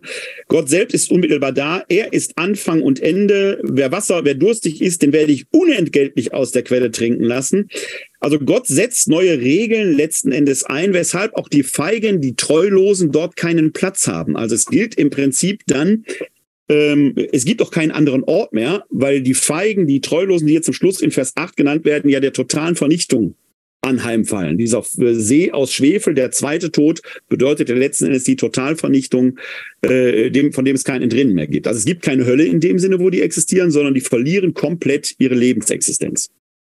Und das ist der wichtige Aspekt. Wir reden ja nicht nur hier über Gartenmetaphorik und Stadtmetaphorik, sondern wir wollen ja erschließen, was das bedeutet, worauf wir zugehen, beziehungsweise was hinunterkommt auf uns. Und der wichtige Aspekt für mich in den äh, Versen, die wir gerade gelesen haben, diesen acht Versen, ist ja das, was am Ende steht. Einer diese harte Botschaft, dieser zweite Tod, dieser endgültige Tod wird kommen. Aber es geht auch einher mit der frohen Botschaft, die da im Zentrum steht. Der Tod wird nicht mehr sein. Genau. Hier wird sehr viel Bildmetaphorik ausgenommen aus Jesaja, wo ihr auch gesagt, der Gottesknecht wischt die Tränen ab, befreit die Gefangenen. Ein wunderbarer heiler Zustand wird hergestellt. Und dazu gehört, und das ist der radikale Gedanke ja für uns, der Tod wird nicht mehr sein. Der Tod und auch die Unterwelt wurde ja bereits im vorherigen ja. Kapitel selbst in den Feuersee genau. hineingeworfen. Ja. Der Tod und die Unterwelt ist selbst den zweiten Tod, oder sind selbst den zweiten ja. Tod schon gestorben. Nun ist nur noch Leben da. Beziehungsweise für die anderen, die nicht dieses Leben, Leben entsprechend wollen, die kriegen den zweiten Tod. Aber diese klare Kante ist jetzt gezogen. Ja, und auch da steckt nochmal, wenn man äh, das genauer in, im Gesamtkonzept der Offenbarung liest, eigentlich nochmal diese, das deutet sich jetzt ja an, das wird später noch etwas deutlicher ausgeführt. Zeit und Raum hören auf, so zu existieren, wie wir sie haben, sondern sie werden aufgehoben in eine pure, reine Gegenwart bei Gott, bei Gott. Denn es wird ja nicht nur der Tod nicht mehr sein, keine Trauer, keine Klage, kein Mühsal. Das Leid selber wird sich auflösen, wird nicht mehr existent sein. Das, was früher war, ist vergangen. Tod ist ja ein Ergebnis im Werden und Vergehen, das wir in Raum und Zeit quasi ja notwendigerweise brauchen. Streng genommen könnte man auch sagen, selbst im Garten Eden, sofern er raumzeitliche Existenz des Menschen war, muss der Tod existent gewesen sein, sonst oder die beiden hätten sich nie vermehren dürfen. Also seid fruchtbar und mehret euch, wäre irgendwann überbevölkert gewesen. Auch der Baum des Lebens würde keinen Sinn machen. Auch der Baum des Lebens würde keinen Sinn machen, ja, obwohl der gleich auch auftauchen wird. Aber äh, der macht dann ja plötzlich äh, entsprechend Sinn. Das heißt, dieses himmlische Jerusalem, das hier geschildert wird, scheint von einer ganz anderen Art zu sein als das, was man irdisch so denkt. Es ist in sich komplett neu, weshalb ja auch nicht das nur Jerusalem neu gemacht wird, sondern Himmel und Erde sind neu. Also es wird eine völlig neue Form der Existenz sein, die sich von der unterscheidet, die wir hier so gewohnt sind. Und das ist ein Grundgedanke, der kommt nämlich schon auch, generell kommt viel aus dem Text, den wir lesen, aus dem Buch Jesaja vor. Ja. Und auch da eben mit derselben Situation. Die Idee ist eben, Israel ins Exil geführt wurde, hat seinen Tempel verloren. Und dann kommt die radikale Botschaft, ein Neuanfang ist wirklich nur möglich, wenn alles neu geschaffen wird. Auch bei Jesaja wird dann geredet am Ende des Buches von einer Neuschöpfung, die kommen muss. Ja. Es muss ein neues Jerusalem, eine neue Welt, denn die alte Welt hat sich, wie zum Beispiel auch bei der Sinnflutgeschichte schon gezeigt, als eine Welt, die eben voll vom Bösen ist. Und es braucht eine Neuschöpfung, wo eben all das, was hier aufgeführt wird, die Feiglinge, Treulosen, die Befleckten, die Mörder, die Unzüchtigen, Zauberer, Götzen und alle Lügner, keinen Platz mehr drin haben, wo das in dieser Neuschöpfung nicht mehr existent ist. Jetzt hatten wir vorhin den König von Tyrus, wo ich dich nach dem historischen Kern gefragt habe und äh, du mich dann freundlich zurechtgemannt hast, dass es ja gerade auch symbolisierend gedacht ist und damit entzeitlicht. Und in gewisser Weise ist das dieser Text auch. Wenn man so auf die gegenwärtige Situation unserer Kirche schaut, dann ist dieser Text, hat durchaus eine mahnende Komponente. Äh, erstmal sagt der, der auf dem Thron sitzt, siehe, ich mache alles neu. Also Tradition scheint nicht bewahren von etwas Altem zu sein, sondern Tradition scheint zugehen auf das Neue zu sein. Ne? Er macht alles neu. Es gibt, das Alte ist vergangen. Hier kommt etwas Neues. Und wenn man hier von den feigen und Treulosen hört, den Unzüchtigen, den Zauberern und Lügnern, dann müssen wir uns auch innerhalb der Kirche sicherlich immer fragen, wohin wollen wir? Wer spielt wem was, wann, wie, wo vor? Erfüllen wir wirklich noch das, was die Hoffnung dessen ist, äh, der sich Jesus von Nazareth genannt hat und so weiter? Also hier steckt, ich sehe da durchaus auch eine kritische Komponente in die unsere Zeit hineingesprochen. Äh, wir sagen gerne immer, ähm, er macht halt alles neu und meint damit immer die anderen. Veränder dich bitte. Ich möchte so bleiben, wie ich bin. Äh, nein, dieser Spruch gehört gerade auch uns. Das Neue kommt. Paulus würde an dieser Stelle sagen, prüft alles, das Gute behaltet. Aber bleibt bitte nicht so, wie ihr seid. Ein berühmter kleiner Satz, mein, mein Deutschlehrer mochte Bert, äh, Bertolt Brecht sehr gerne. Der erzählt immer diese Geschichten von dem Herrn K. Äh, Herr K. trifft einen, äh, einen Bekannten und der Bekannte sagt Herrn K., oh, du hast dich gar nicht verändert. Herr K. erbleichte. Und das, das ist äh, so ein Punkt, der hier auch auftaucht. Also es hat eine kritische Komponente. Wer es mit Gott zu tun hat, sollte auf jede Überraschung gefasst sein. Es ist kein Bewahrer, sondern es ist einer, der alles neu macht. Das finde ich ja faszinierend. Wir sehen es vielleicht aber, wir haben es auch angesprochen. Dieses Faktum, dass da kein Tempel sein wird. Wir müssen uns verdeutlichen, in welcher Zeit schreibt er? Es ist eine Zeit, wo das Christentum sich anfängt zu organisieren. Gemeindestrukturen werden aufgebaut, Gemeindeämter werden aufgebaut, Gemeindeorte werden etabliert. Und hier sagt er uns auf einmal, im Endeffekt das Einzige, was zählt, ist am Ende die Gottesnähe. Da müsst ihr hinstreben. Da wird nichts anderes mehr sein, da wird nichts Vermittelndes sein, da wird nichts sein, außer dieser Gottesnähe. Das erstreben wir. Ja, ja. Und das ist ein wunderbares Kriterium, um alles anzugucken, was wir machen. Nämlich alles muss dazu dienen, dass wir einen Schritt näher zu dieser Gottesnähe kommen und gleichzeitig verstehen, dass diese Gottesnähe geschenkt bleibt, dass wir nicht selbst verfügen können. Und es ist, äh, das erwähne ich jetzt auch noch in diesem Zusammenhang, weil du das ja völlig zu Recht gesagt hast, es ist eine Zeit, in der die Kirche beginnt sich zu entwickeln. Es ist, in die Zeit, es ist die Zeit, wo das Judentum sich reorganisiert, mit, auch mit dem Verlust des Tempels klarkommen muss, wo ob es die Synode von Jaffne jetzt da gegeben hat oder nicht, ob die legendarisch tut nichts zur Sache. Das rabbinische Judentum entsteht aus dem Pharisäertum heraus. Das ist das, was wir heute noch letzten Endes als Judentum kennen. Äh, die selbstbewusster werdende Christenheit muss ihren Platz in der Gesellschaft finden, sich mit dem Kaiserkult auseinandersetzen. Da sind solche Visionen natürlich etwas, was auch aufrichtet und ja die eigene Identität immer neu herausfordert, aber eigentlich auch stärkt. Also es ist eine hochdynamische Zeit, in die dieser Text hineingeschrieben ist. Ich würde sagen, wir lesen mal weiter, sonst kommen wir nicht, kommen wir heute nicht mehr durch. Ähm, weil es sonst zu viel Text ist, würde ich sagen, den nehmen wir auch in kleinen Häppchen vor. Ich würde dich mal bitten, die Verse 9 bis 14 zu lesen. 9 bis 14. Dann markiere ich mir, damit ich hier nicht im Text runtergehe. Also, wir sind immer noch Offenbarung, das 21. Kapitel, die neue ja. Verse 9 bis 14.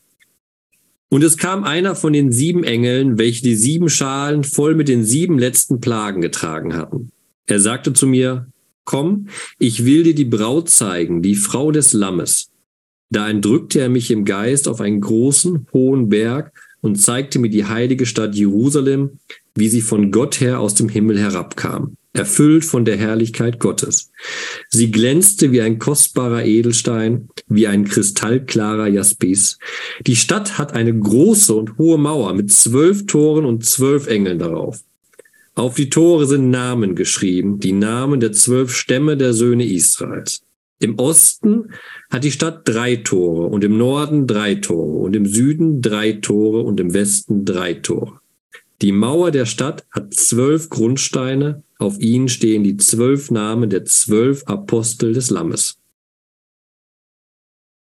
Der Text leitet ein mit den sieben Engeln, welche die sieben Schalen äh, voll mit den sieben letzten Plagen getragen hatten. Die werden ähm, vorher in der Offenbarung quasi immer entleert und dann ereignen sich mehr oder weniger katastrophale Ereignisse der Weltgeschichte. Man könnte auch sagen, dieses Alpha und Omega, was wir gehabt haben, dazwischen ereignet oder daraus entspringt die Zeit mit all ihren Höhen und Tiefen. Und wenn hier diese sieben Engel diese sieben Schalen tragen, dann heißt das auch, selbst das geht auf Gott zurück. Es gibt nichts in dieser Welt, was seine Letztursache nicht in Gott hätte. Nicht, dass Gott das Böse wollte. Ganz im Gegenteil. Die Christenheit ist ja herausgefordert und die Glaubenden sind herausgefordert, sich am Willen Gottes zu orientieren, sich aber eben nicht einfach zurückzuziehen, sondern mit den Herausforderungen des Lebens standhaft entsprechend auseinanderzusetzen. Weil Gott Anfang und Zielpunkt von allem an dieser Stelle ist. Jetzt werden hier erste Beschreibungen äh, dieser himmlischen Stadt gemacht und es tauchen schon wieder Kristalle auf, Edelsteine, die begleiten uns heute hier. Die sind aber in der Offenbarung des Johannes äh, ohnehin sehr präsent. Interessanter finde ich, dass hier der altehrwürdige Bund mit dem neuen Bund verknüpft wird. Denn dieser, diese Stadt hat zwölf Tore, die die Namen der zwölf Stämme der Söhne Israels tragen. Und gleichzeitig steht sie eben auf zwölf Grundsteinen den Namen der zwölf Apostel. Judentum und Christentum, wie wir es heute bezeichnen, werden gerade nicht getrennt gedacht, sondern es wird immer noch zusammengedacht. Das Christentum ist nicht ohne das Judentum zu denken. Hier entsteht kein neues Jerusalem, das nichts mit dem Judentum zu tun hätte. Das Gegenteil ist der Fall, sondern es ist eine Stadt, in der alle Völker letzten Endes jetzt ihren Platz haben werden. Auch das ja eigentlich eine großartige Vision, äh, auch Jesaja, glaube ich, und Micha meine ich, ne? die, die Völker, die zum äh, werden, die, Völkerwanderung. die Völkerwanderung. Diese Stadt bietet Platz genau dafür und das wird symbolisch deutlich in dieser zweimaligen Zwölferzahl die zwölf Stämme Israels, die Tore, durch die man hineingeht und die Stadt steht auf den zwölf Grundmauern der zwölf Aposteln. Fun Fact am Rande, Zumindest die zwölf Apostel sind ja heute noch in äh, den Apostelleuchtern, die wir in den katholischen Kirchen haben, symbolisiert, die ja diese Fundamente deutlich machen. Wo die zwölf Stämme Israels da abgeblieben sind, ist für mich die große Frage. Da müsste man in meinen Augen mindestens noch zwölf Kerzen daneben hängen, um das wirklich deutlich zu machen. Sonst ist auch eine moderne, was heißt moderne, ist auch eine römisch-katholische Kirche eigentlich nur ein halbes himmlisches Jerusalem volle Zustimmung. Ich mache den Schritt noch weiter, also nicht Bezug auf die Apostel, aber was du gesagt hast, die Verbindung von Judentum und Christentum. Weil überlegen wir mal, dieser Seher, der Johannes, der sitzt in Patmos und schreibt da. Wir haben Gemeinden, die in Antiochia entstehen. Also das Christentum breitet sich langsam aus. Aber der Fokus, der Blick geht immer zurück nach Jerusalem der Hauptstadt des davidischen Königreichs damals, der großen Geschichte Israels, ja. der großen Geschichte Gottes mit seinem Volk an Jerusalem. Der Sehnsuchtsort schlechthin.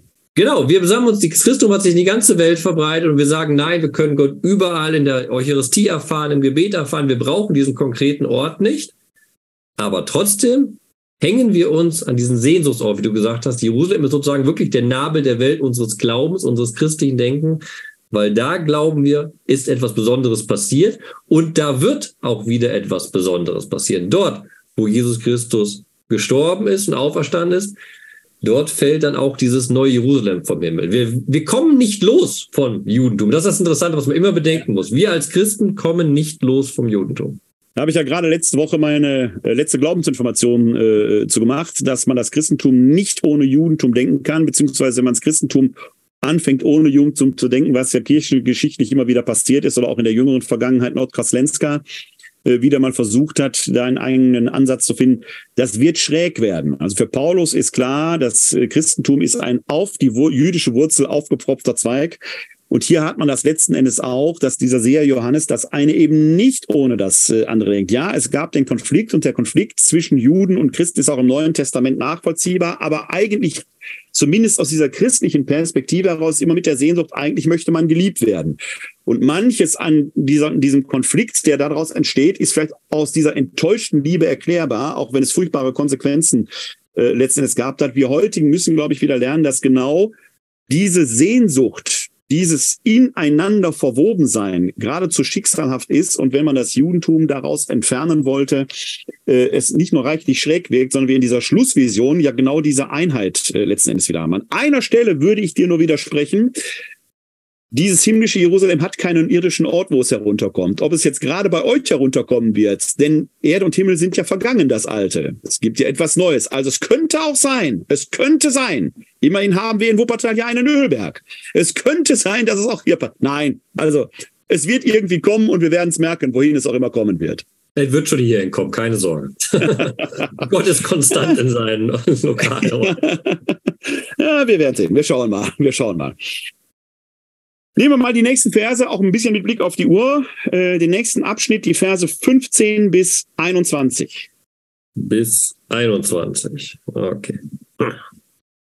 Da kommen die ganzen Steine gleich vor, die ich alle falsch vorlesen ja, werde. Waren schon mal vor. Ja, und du wirst sie deuten. Du hast bei Wikipedia nachgeguckt.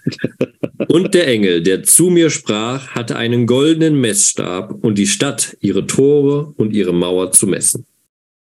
Die Stadt war viereckig angelegt und ebenso lang wie breit. Er maß die Stadt mit dem Messstab. Ihre Länge, Breite und Höhe sind gleich. 12.000 Stadien. Und er maß ihre Mauer. Die ist 144 Ellen hoch nach Menschenmaß, das der Engel benutzt hatte. Ihre Mauer ist aus Jaspis gebaut und die Stadt ist aus reinem Gold wie aus reinem Glas.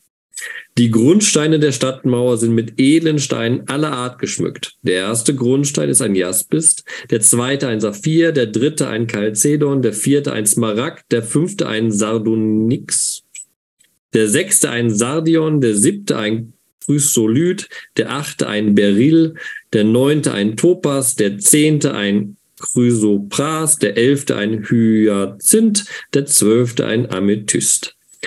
Die zwölf Tore sind zwölf Perlen. Jedes der Tore besteht aus einer einzigen Perle.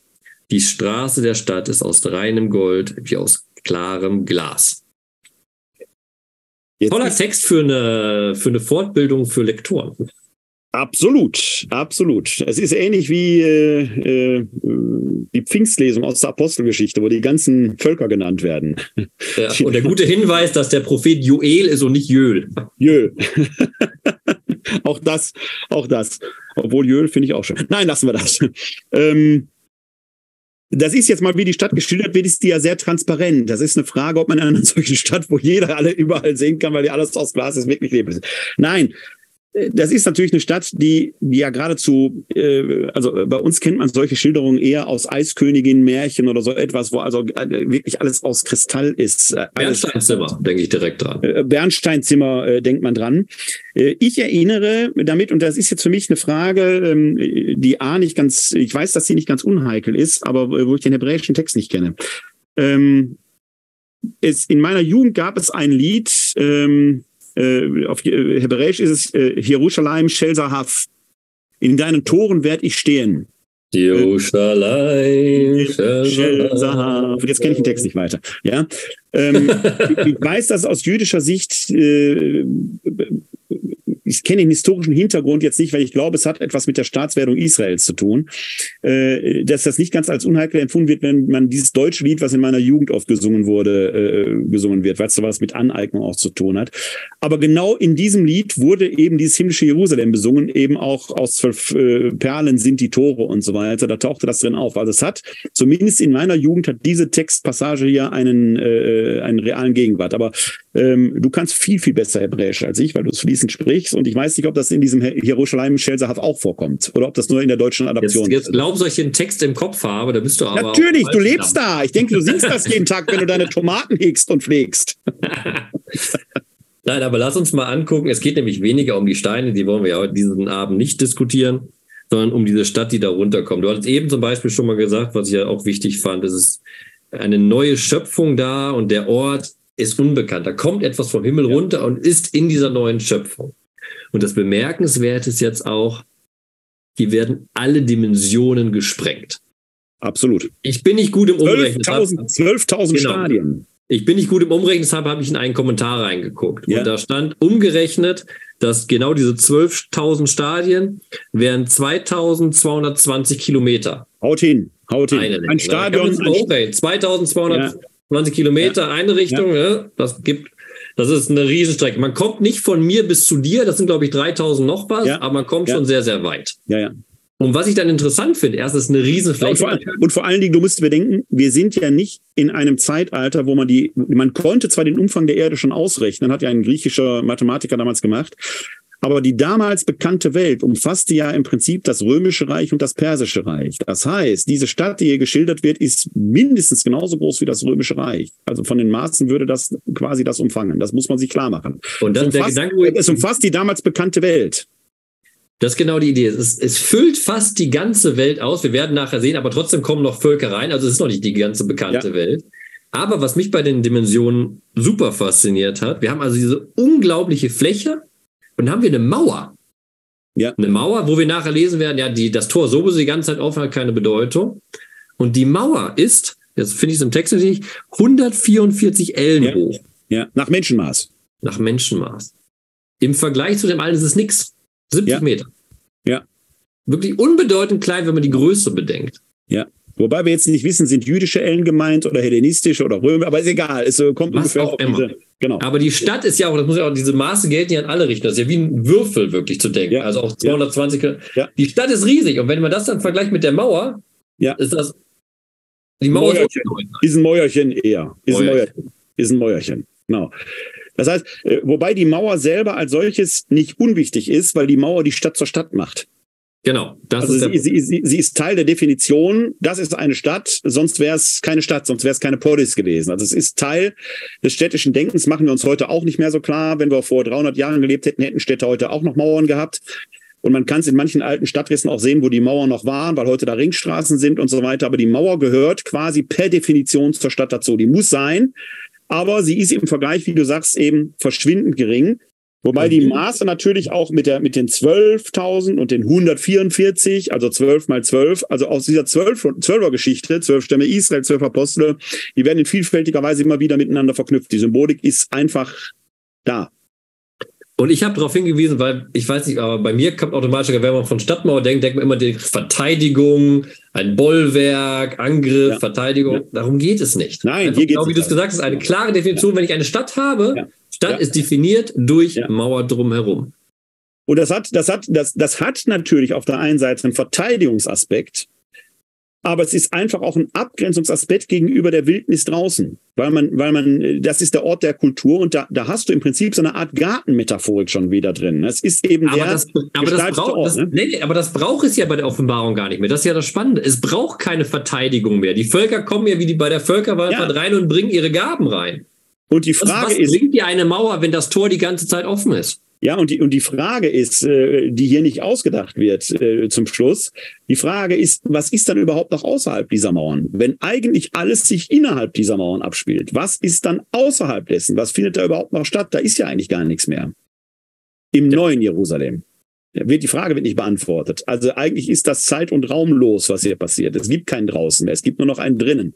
Aber du brauchst diese es Mauer. Es geht ja auch nicht um Logik, das ist ja das Schöne. Genau, es, es ist da, Literatur. Da, genau. da geht es um theologische Motive. Das, genau. Ich brauche die Völkerwallfahrt noch. Wenn das neue Jerusalem da ist, müssen die Völker auch noch strömen. Das heißt, ich brauche irgendwas draußen herum, was ich auch noch lernen kann, das wirklich du alles die reindrängt. Du brauchst die Tore, aber es sind Tore, durch die man reinkommt, aber gar nicht mehr raus will. Wenn, genau. man so, wenn man so sagt. Man will gar nicht mehr raus. Das ist so schön da drin, du willst gar nicht mehr raus. Gleichzeitig aber eben, es ist ein gestalteter Ort, ein kultivierter Ort, der jetzt nicht von Menschen kultiviert wird, wie das bei den Gärten quasi noch der Fall war, sondern das ist analog ein von Gott hergerichteter Ort seiner puren reinen Gegenwart für die Menschen. Und damit sind wir dann direkt beim nächsten Abschnitt, wo wir einfach weiterlesen. Ja, ich habe noch eine, ich habe noch eine Frage, weil das wollte ich noch bei Wikipedia nachgucken. Ich weiß aber nicht, aber vielleicht weißt du das. Der hohe Frag bitte nicht nach dem Edelstein. Frag bitte nicht nach dem Edelstein. Doch, ich frage jetzt. Du hast mich am Anfang provoziert. Jetzt frage ich zurück. Ich habe mir die Frage extra vorhin schon hier auf meinem Notiz notiert unten, Brustplatte. Liebe Zuschauer, das ist die ganze Vorbereitung von Werner. Das kann ich verbürgen. Nein, der Werner weiß das alles so. Nein, der Werner ist naturvorbereitet. Nein, ähm, der hohe Priester trug ja eine Brustplatte, auf der auch zwölf Edelsteine waren. Du weißt jetzt nicht zufälligerweise, ob es diese zwölf Edelsteine sind, die hier erwähnt sind. Ich weiß, weißt dass, nee, ich weiß, dass es da textkritische Fragen gibt und verschiedene Probleme beim Hebräischen, weil auch die hebräischen Begriffe nicht alle klar ja. sind. Du ja. weißt halt heute nicht mehr, welche Bedeutung diese einzelnen hebräischen Begriffe ja. haben. Du kannst ahnen. Und es wird auch in den Kommentaren viel besprochen, ob das nicht auch eine Anspielung auf den hohen Priester war. Ich glaube es nicht, es hat auch gar keine Relevanz. Es ja, es hätte, um nein, es hätte, es hätte, es hätte insofern, aber das ist, das ist jetzt hochspekulativ. Es ist hochspekulativ. Es braucht den hohen Priester als obersten Kultpriester ja nicht mehr aus jüdischer Sicht, weil Gott jetzt quasi selbstgegenwärtig ist. Das heißt, diese Brustplatte, die ja die zwölf Stämme Israels äh, symbolisierte, die der hohe Priester, ähm, ich weiß gar nicht, ob er sie immer trug oder nur an Yom Kippur, bin ich jetzt gar nicht äh, so drin. Man würde dann, das ist aber jetzt spekulativ, was ich sage, diese Symbolik nehmen und jetzt auf Jerusalem quasi senden, weil jetzt äh, quasi auch da ja deutlich würde, diese ganze Stadt wird gewissermaßen zu einem gigantischen Tempel, der kein eigenes Gebäude mehr braucht, weil Gott selbst in dieser Stadt selbst gegenwärtig Aber genau das würde die, die Argumentation des Sehers kaputt machen. Wenn ich jetzt wieder einen Vermittler sagen würde, und der Jerusalem ist sozusagen der Vermittler, wie der hohe Priester. Hast du recht. Hast du recht. Das macht den ganzen ja. Sinn des Textes kaputt. Ja, ja äh, dann müsste ich mich präzisieren. Äh, da hast du recht. Das wäre in der Tat äh, eine sehr schräge Interpretation. Äh, ich, meine Frage würde dann eher dahin gehen, aber die kriegen wir offenkundig jetzt nicht beantwortet. Dieses wichtige Element aus dem Tempelkult würde hier verwandelt wieder vorkommen, ohne dass es in dem Sinne eine kultische Funktion hätte, weil die, die, ähm, die ähm, Grundsteine der Mauern ja mit diesen Edelsteinen geschmückt sind. Ne? Aber äh, ist, ist, vielleicht, ist vielleicht auch ich glaube, das ist zu spekuliert. Ich glaube, es wird einfach ein unglaubliches. Wir sind wieder zurück bei Ezechiel im Endeffekt. Was hier ausgesagt wird, ist diese ja. unglaubliche Schönheit, Macht und wertvoll. Ja. Dieses den Wert des Ortes, der ausgedrückt ja. wird. Und in das hinein kommt dann dieses, man, man, man, als Leser erwartet man nämlich, wenn eine Stadt so wunderbar geschmückt ist, so unglaublich groß ist, so wertvoll ist, ja. als jüdischer Leser oder als christlicher Leser damaligen Zeit, erwarte jetzt den nächsten Schritt. Ja. Wie muss ich mir dann erst den Tempel vorstellen? Und dann kommt dieser unglaublich radikale Satz im nächsten, es gibt gar keinen Tempel. Ja. Bevor wir da reingehen, nur noch mal kurz dazu, also, äh, weil ich mich da präzisieren will. Interessant ist ja, dass die Grundmauern damit geschmückt sind mit den Edelsteinen, die ja eigentlich für die Apostel stehen.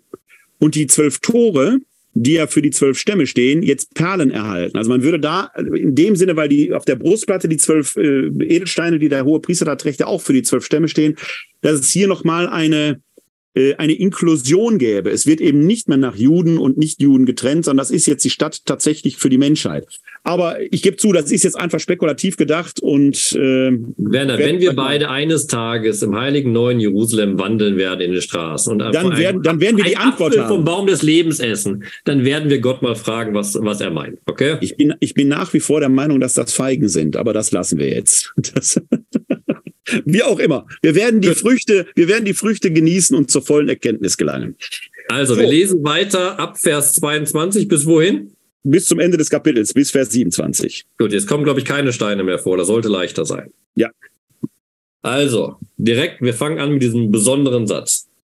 Einen Tempel sah ich nicht in der Stadt, denn der Herr, ihr Gott, der Herrscher über die ganze Schöpfung, ist ihr Tempel, er und das Lamm.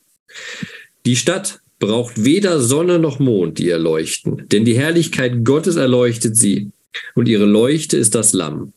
Die Völker werden in diesem Licht einhergehen, und die Könige der Erde werden ihre Pracht in die Stadt bringen. Ihre Tore werden den ganzen Tag nicht geschlossen. Nacht wird es dort nicht mehr geben. Und man wird die Pracht und die Kostbarkeiten der Völker in die Stadt bringen. Aber nichts Unreines wird hineinkommen. Keiner, der Gräuel verübt und lügt.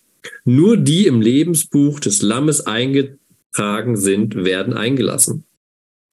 Und er zeigte mir einen Strom, das Wasser des Lebens, klar wie Kristall. Er geht vom Thron Gottes und des Lammes aus. Zwischen der Straße der Stadt und dem Strom, hüben und drüben, steht ein Baum des Lebens. Zwölfmal trägt er Früchte. Jeden Monat gibt er seine Frucht und die Blätter des Baumes dienen zur Heilung der Völker. Es wird nichts mehr geben, was der Fluch Gottes trifft. Der Thron Gottes und des Lammes wird in der Stadt stehen und seine Knechte werden ihm dienen. Sie werden sein Angesicht schauen und sein Name ist auf ihre Stirn geschrieben. Es wird keine Nacht mehr geben und sie brauchen weder das Licht einer Lampe noch das Licht der Sonne. Denn der Herr, ihr Gott, wird über ihnen leuchten und sie werden herrschen in alle Ewigkeit. Amen. Jetzt müssen wir der Vollständigkeit halber sagen, dass du die Verse 1 bis 5 auf den 22. Kapitel mit dazugenommen hast, was äh, aber auch passt. Also wir haben jetzt gelesen Kapitel 21, Vers 22 bis Kapitel 22, Vers 5.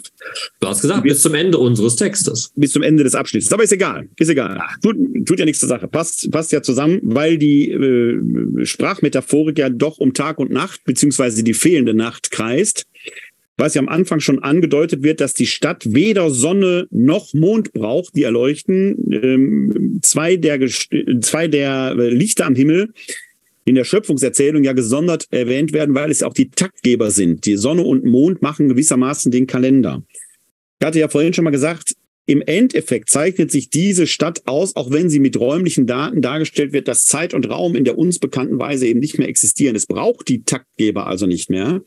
Die Taktgeber Sonne und Mond, die ja alleine deswegen auch schon wichtig waren, um die Kultfeste entsprechend feiern zu können. Man braucht keinen Kult mehr, weil Gott selbst da in der Mitte ist. Deswegen braucht es auch keinen Tempel mehr, Gott selbst ist da. Und zwar nicht nur an einem bestimmten Ort innerhalb der Stadt, er ist der Tempel. Also seine Gegenwart ist unmittelbar erkennen und erfahrbar. Und das, was ich vorhin mal als symbolische Vermittlung äh, eingeführt habe, ist in dem Sinne gar nicht mehr nötig. Gottes Präsenz ist selbst gegenwärtig. Das heißt, was hier in der Stadt stattfindet, ist eigentlich der, wenn man so will, der ultimative Kult, wobei das gleichzeitig falsch ist, was ich äh, formuliere, weil der Kult ja immer schon Vermittlung ist, Vermittlung von Gottes Erfahrung, Vermittlung von Gegenwart Gottes, die ist eben in dem Sinne gar nicht nötig.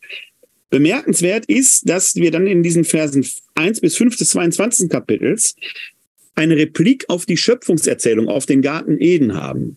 Ähm, es gibt einen Strom, Wasser des Lebens, ähnlich wie es den Strom im Garten Eden gab in Genesis 2. Es gibt hier plötzlich den Baum des Lebens, der ja noch in der Schöpfungserzählung beziehungsweise in Genesis 3 unberührt blieb. Vielleicht, weil Gott ihn nicht mit einem Verbot belegt hatte, ja erst zum Schluss, als äh, Adam und Eva aus dem Paradies vertrieben werden, damit sie nicht vom Baum des Lebens essen und werden wie wir. Hier wird jetzt quasi geschildert, dass dieser Baum zwölfmal Früchte trägt, jeden Monat gibt er seine Frucht und die Blätter des Baumes dienen zur Heilung der Völker. Offenkundig können jetzt in dieser puren, reinen Gegenwart Gottes die Völker da selbst jetzt doch zum Baum des Lebens kommen und seine Früchte, seine Blätter genießen. Also die, die, diese, diese, diese Gefahr, dass der Mensch sich selbst überhebt, ist in der puren, reinen Gegenwart Gottes gebannt. Das ist ja das Krasse, was wir vorhin am Anfang schon gesagt haben. Warum wird der Mensch aus dem Garten Eden rausgeschmissen? Weil er eben nicht vom Baum des Lebens essen soll und eben nicht werden soll wie Gott. Und jetzt habe ich mal eine Frage an dich, Werner. Ich finde diesen Vers 2 holprig. Zwischen der Straße der Stadt und dem Strom, hüben und drüben, steht ein Baum des Lebens. Das heißt doch im Endeffekt, da stehen zwei Bäume mindestens. Mindestens. Hüben und mindestens. drüben. Genau. Wir haben eine Verdopplung mindestens. sogar des Baumes genau. des Lebens. Mindestens. Wir haben genau. noch mehr dieses Lebensmotiv damit gegeben. Das ist wirklich, der Mensch hat völligen Zugang zu diesem ewigen Leben jetzt. Ja. Von einem Baum, der dauernd neue Früchte bringt. Und da haben ja. wir auch wieder diese Symbolzahl der zwölf. Ja. Wir haben nicht nur die Symbolik des Lebens, sondern auch der Heilung. Und damit die Zusammenführung, was ja zieht auf diese Völker, die nun wieder alle versöhnt werden mit Gott. Ja, jetzt habe ich so oft gesagt, äh, eigentlich ein, ein, ein äh, eigentlich das himmlische Jerusalem und der Text selber sagt es ja, Sonne und Mond sind nicht mehr, Zeit und Raum existieren nicht in der uns bekannten Weise. Trotzdem kommt auch dieser Text natürlich nicht ganz ohne raumzeitliche Elemente aus. Ne? Wir haben Maße der Stadt, die auf eine Raum, äh, hindeuten. Hier haben wir Zeitelemente zwölfmal im Jahr, obwohl es ja gar kein Jahr mehr geben kann, äh, eine Sonnenumkreisung. Das heißt also, auch der Seher Johannes kommt offenkundig in seiner Metaphorik nicht ohne solche Elemente aus. Aber er versucht sie eben symbolisch zu denken. Das heißt, wir haben so ein Füllemotiv da drin. Es gibt in dieser Stadt keinen Mangel mehr, sondern alle haben jederzeit Zugriff zu den Heilenden, zu den lebendig machenden Mitten, weil Gott selbst jetzt da ist. Er ist eben, ja, er ist ja auch jetzt nicht abwesend. Das, das wäre ja falsch, das zu sagen. Aber wir haben eine Form der Gottunmittelbarkeit, die eine wie auch immer Vermittlung nicht mehr braucht und nicht mehr nötig hat. Und wir haben es vielleicht deutlich für alle, die Psalmen beten und lesen. Da ist ja das Nachtmotiv immer genau der Ort der Gottferne. Durch die Nacht und durch habe ich geweint, in der Nacht habe ich gehofft. Am Morgen kam dann der Gott. Wir haben in dem alten Orient entsprechend immer die Idee, dass Gott helfend am Morgen auftaucht. Deshalb dieser Wechsel von Nacht und Tag ist sehr, sehr bedeutsam. Und das sagt jetzt genau dadurch. Wenn es keine Nacht gibt, gibt es keine Ferne von Gott, weil Gott die ganze Zeit da ist als Licht. Ja. Das ist genau der Punkt. Wir sollen den Text jetzt nicht lesen, oh mein Gott, wir werden in dem heiligen Jerusalem nicht schlafen können, weil die ganze Zeit die Sonne scheint. Nein, wir werden keine Gottferne haben. Es gibt keine Finsternis, die uns trennt von Gott, sondern es gibt nur das Licht, das uns in diese Herrlichkeit, dieses Licht ist ja nichts anderes als die Herrlichkeit, in diese Herrlichkeit Gottes stellt. Und das heißt im Endeffekt radikal. Gott, das Licht, scheint uns, damit wir alles sehen können. Und wir werden sein Angesicht schauen. Da haben wir auch schon oft drüber geredet. Im Alten Testament das Angesicht Gottes schauen, sei ja. sterben, du hast keine Chance. Ja. ja. Das wurde dann ein bisschen abgeschwacht in der Tempelmetaphorik, in dem Psalm, wo gesagt wird, Gottes Angesicht schauen heißt den Tempel besuchen, Psalm 24 zum. Beispiel. Jetzt aber ist genau das passiert. Du wirst wirklich Gott schauen. Du wirst Nähe zu Gott haben. Du wirst Gott Angesicht zu Angesicht begegnen. Ja, es ist, äh, es ist eben diese, diese Gottunmittelbarkeit. Und jetzt hier kommt eine Schwierigkeit, die dieser, dieser Text sich aus, auch ausgesetzt sieht. Ich habe die vorhin mal angedeutet.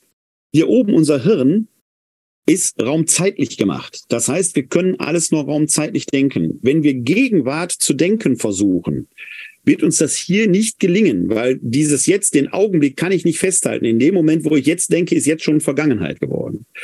Die Ewigkeit, von der hier spricht, das pure Sein bei Gott, kennt keine Vergangenheit und keine Zukunft mehr. Es kennt nur pure, reine Gegenwart. Wir können uns das hier gar nicht vorstellen. Weil es, wenn wir hier Gegenwart in diesem Sinne denken wollen, es einfrieren bedeutet.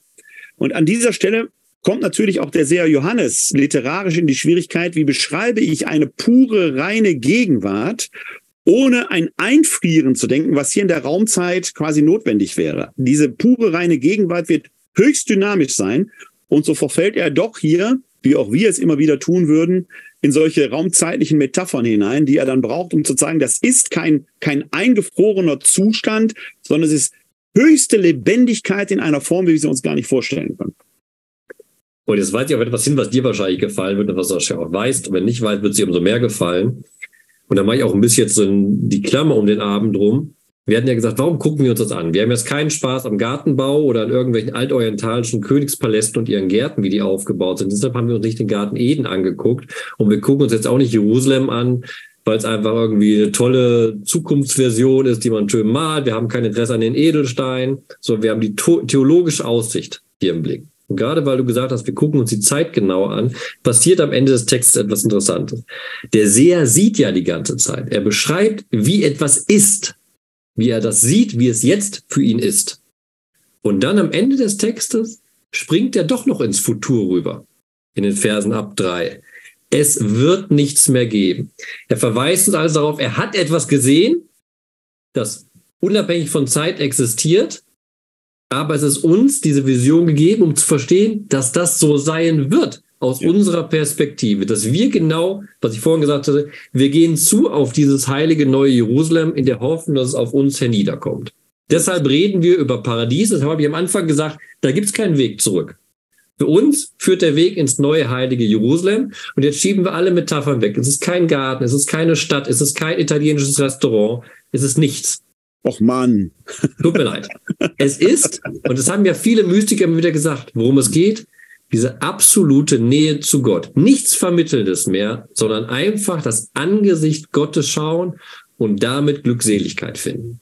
Ja, und in diesem Schauen alles zu haben, alles erkennen zu haben, alles zu sein, das ist eigentlich, ja, die, diese mystische Schau, die wir haben, für die wir unsere Sprache eigentlich nur völlig unzureichend ist und wir es eigentlich nicht beschreiben können, was diese Hoffnung letzten Endes ausmacht. Der Paulus schreibt ja, dass er es mal geschaut hat aus dem dritten Himmel, aber seine Worte dazu nicht ausreichen würden, um das zu beschreiben, was er gesehen hat. Menschliche, menschliche Mittel reichen nicht dazu aus, das zu beschreiben. Und auch hier äh, versucht der Seher Johannes ja mit den Mitteln seiner Zeit etwas Wunderbares zu schreiben, was noch viel wunderbarer ist, als er es beschreiben kann. Genau, das ist die Verheißung, die für uns gilt. Damals war sie noch wichtiger in der Zeit der Entstehung und der Verfolgung und der ganzen Dramatik. Aber auch heute leben wir in dramatischen Zeiten, wo wir uns immer fragen, diese Welt, wie sie ist, da kann nur noch doch Neuschöpfung helfen. Aber was heißt Neuschöpfung wirklich? Da heißt wirklich, Gottes Nähe zu spüren. Im Alten Testament haben wir die sehr schöne Idee, dann sehr individuell zugeschnitten auf die Person, dass doch Gott ein neues Herz schaffen möge für ja. uns, damit wir mit seinem Herz diese Beziehung aufhaben. Ja. Und um jetzt den Abend abzuschließen, Werner, um ein neues Bild zu benutzen, ich wünsche dir einfach, dass dann eines Tages in diesem heiligen Jerusalem ein kleiner Italiener um die Ecke sein wird, und du mit Gott dann deine Spaghetti, deine Pizza, ich weiß nicht, was du essen nee, willst. Nee, nee, Und dann nee. sehe ich, wie Salte du deine griechische, Saltimbocca, wie du deine griechische Bibel da auf dem Tisch haust, das Neue Testament und sagst, ich habe mal eine Frage. Und ja. das dann wunderbar alle deine Probleme gelöst sein werden. Ich fürchte, dass ich gar keine Fragen mehr haben werde, dass ich einfach nur genießen werde. Was auch immer. Ja, du genießt bei Fragen stellen und Antworten finden. Das stimmt nicht, Werner. Ja. du wirst nicht die totale Erkenntnis direkt bekommen. Alles muss sich erschließen. Wir werden sehen. Wir werden das dann, da, wir werden es dort weiter ausdiskutieren. Sehr gut. Phil, äh, im noch alten irdischen Jerusalem, ich äh, ich danke dir für diese wieder mal interessante Diskussion. Äh, jetzt werden wir die Hitze des Sommers erstmal genießen. Wenn Sie möchten, sind Sie herzlich äh, wieder hier willkommen. Dann ist immer noch Sommer und zwar schon am 15. August. Dann werden Till Markenstein und ich uns wieder hier online treffen bei DI Werbung direkt. Und dann werden wir ein Thema diskutieren, das wir heute schon ganz kurz angedeutet haben. Dann lautet das Thema nämlich das Fleisch der Vorhaut, die Beschneidung als Bundeszeichen und warum Christen es nicht mehr kennen. Und damit sind wir, zumindest was die christliche Seite angeht, tatsächlich bei einem wichtigen Streitpunkt der allerfrühesten Kirche. Ähm, und warum bestimmte Dinge sich so entwickelt haben, wie sie sich nun entwickelt haben. Und wir haben ja wunderbar zwei Sachen, die wir mitnehmen werden bei dem Abend. Wir werden nämlich einerseits grundlegend diskutieren, was Heidenchristentum und was Judenchristentum ist. Absolut. Und wir können darauf hinverweisen, wie oft in unserer Gesellschaft immer wieder darüber diskutiert wird, ob nicht die jüdische Beschneidung verboten werden sollte. Was ja auch immer wieder in den letzten Jahren aufgeflammt ist. So ist es. Und warum es für Juden dann doch schwierig ist, wenn es ein solches Verbot gäbe. Genau. Also wir sind theologisch aktuell bei mir nächstes Mal, auf jeden Fall. Sind wir das nicht immer? Immer. Meistens. Vielen Dank fürs Zuschauen. Kommen Sie gut durch den Sommer. Bleiben oder werden Sie gesund und helfen Sie anderen, gesund zu bleiben oder zu werden. Ihnen allen da draußen und dir, Till, nach Jerusalem. Und noch einen großen Dank an den Christoph Schönbach, der wieder mal im Hintergrund als der unsichtbare äh, tätig war, der uns dann den Film hinter zu Ende schneiden wird. Ihnen allen da draußen ein herzliches Glück auf! www.d-verbum.de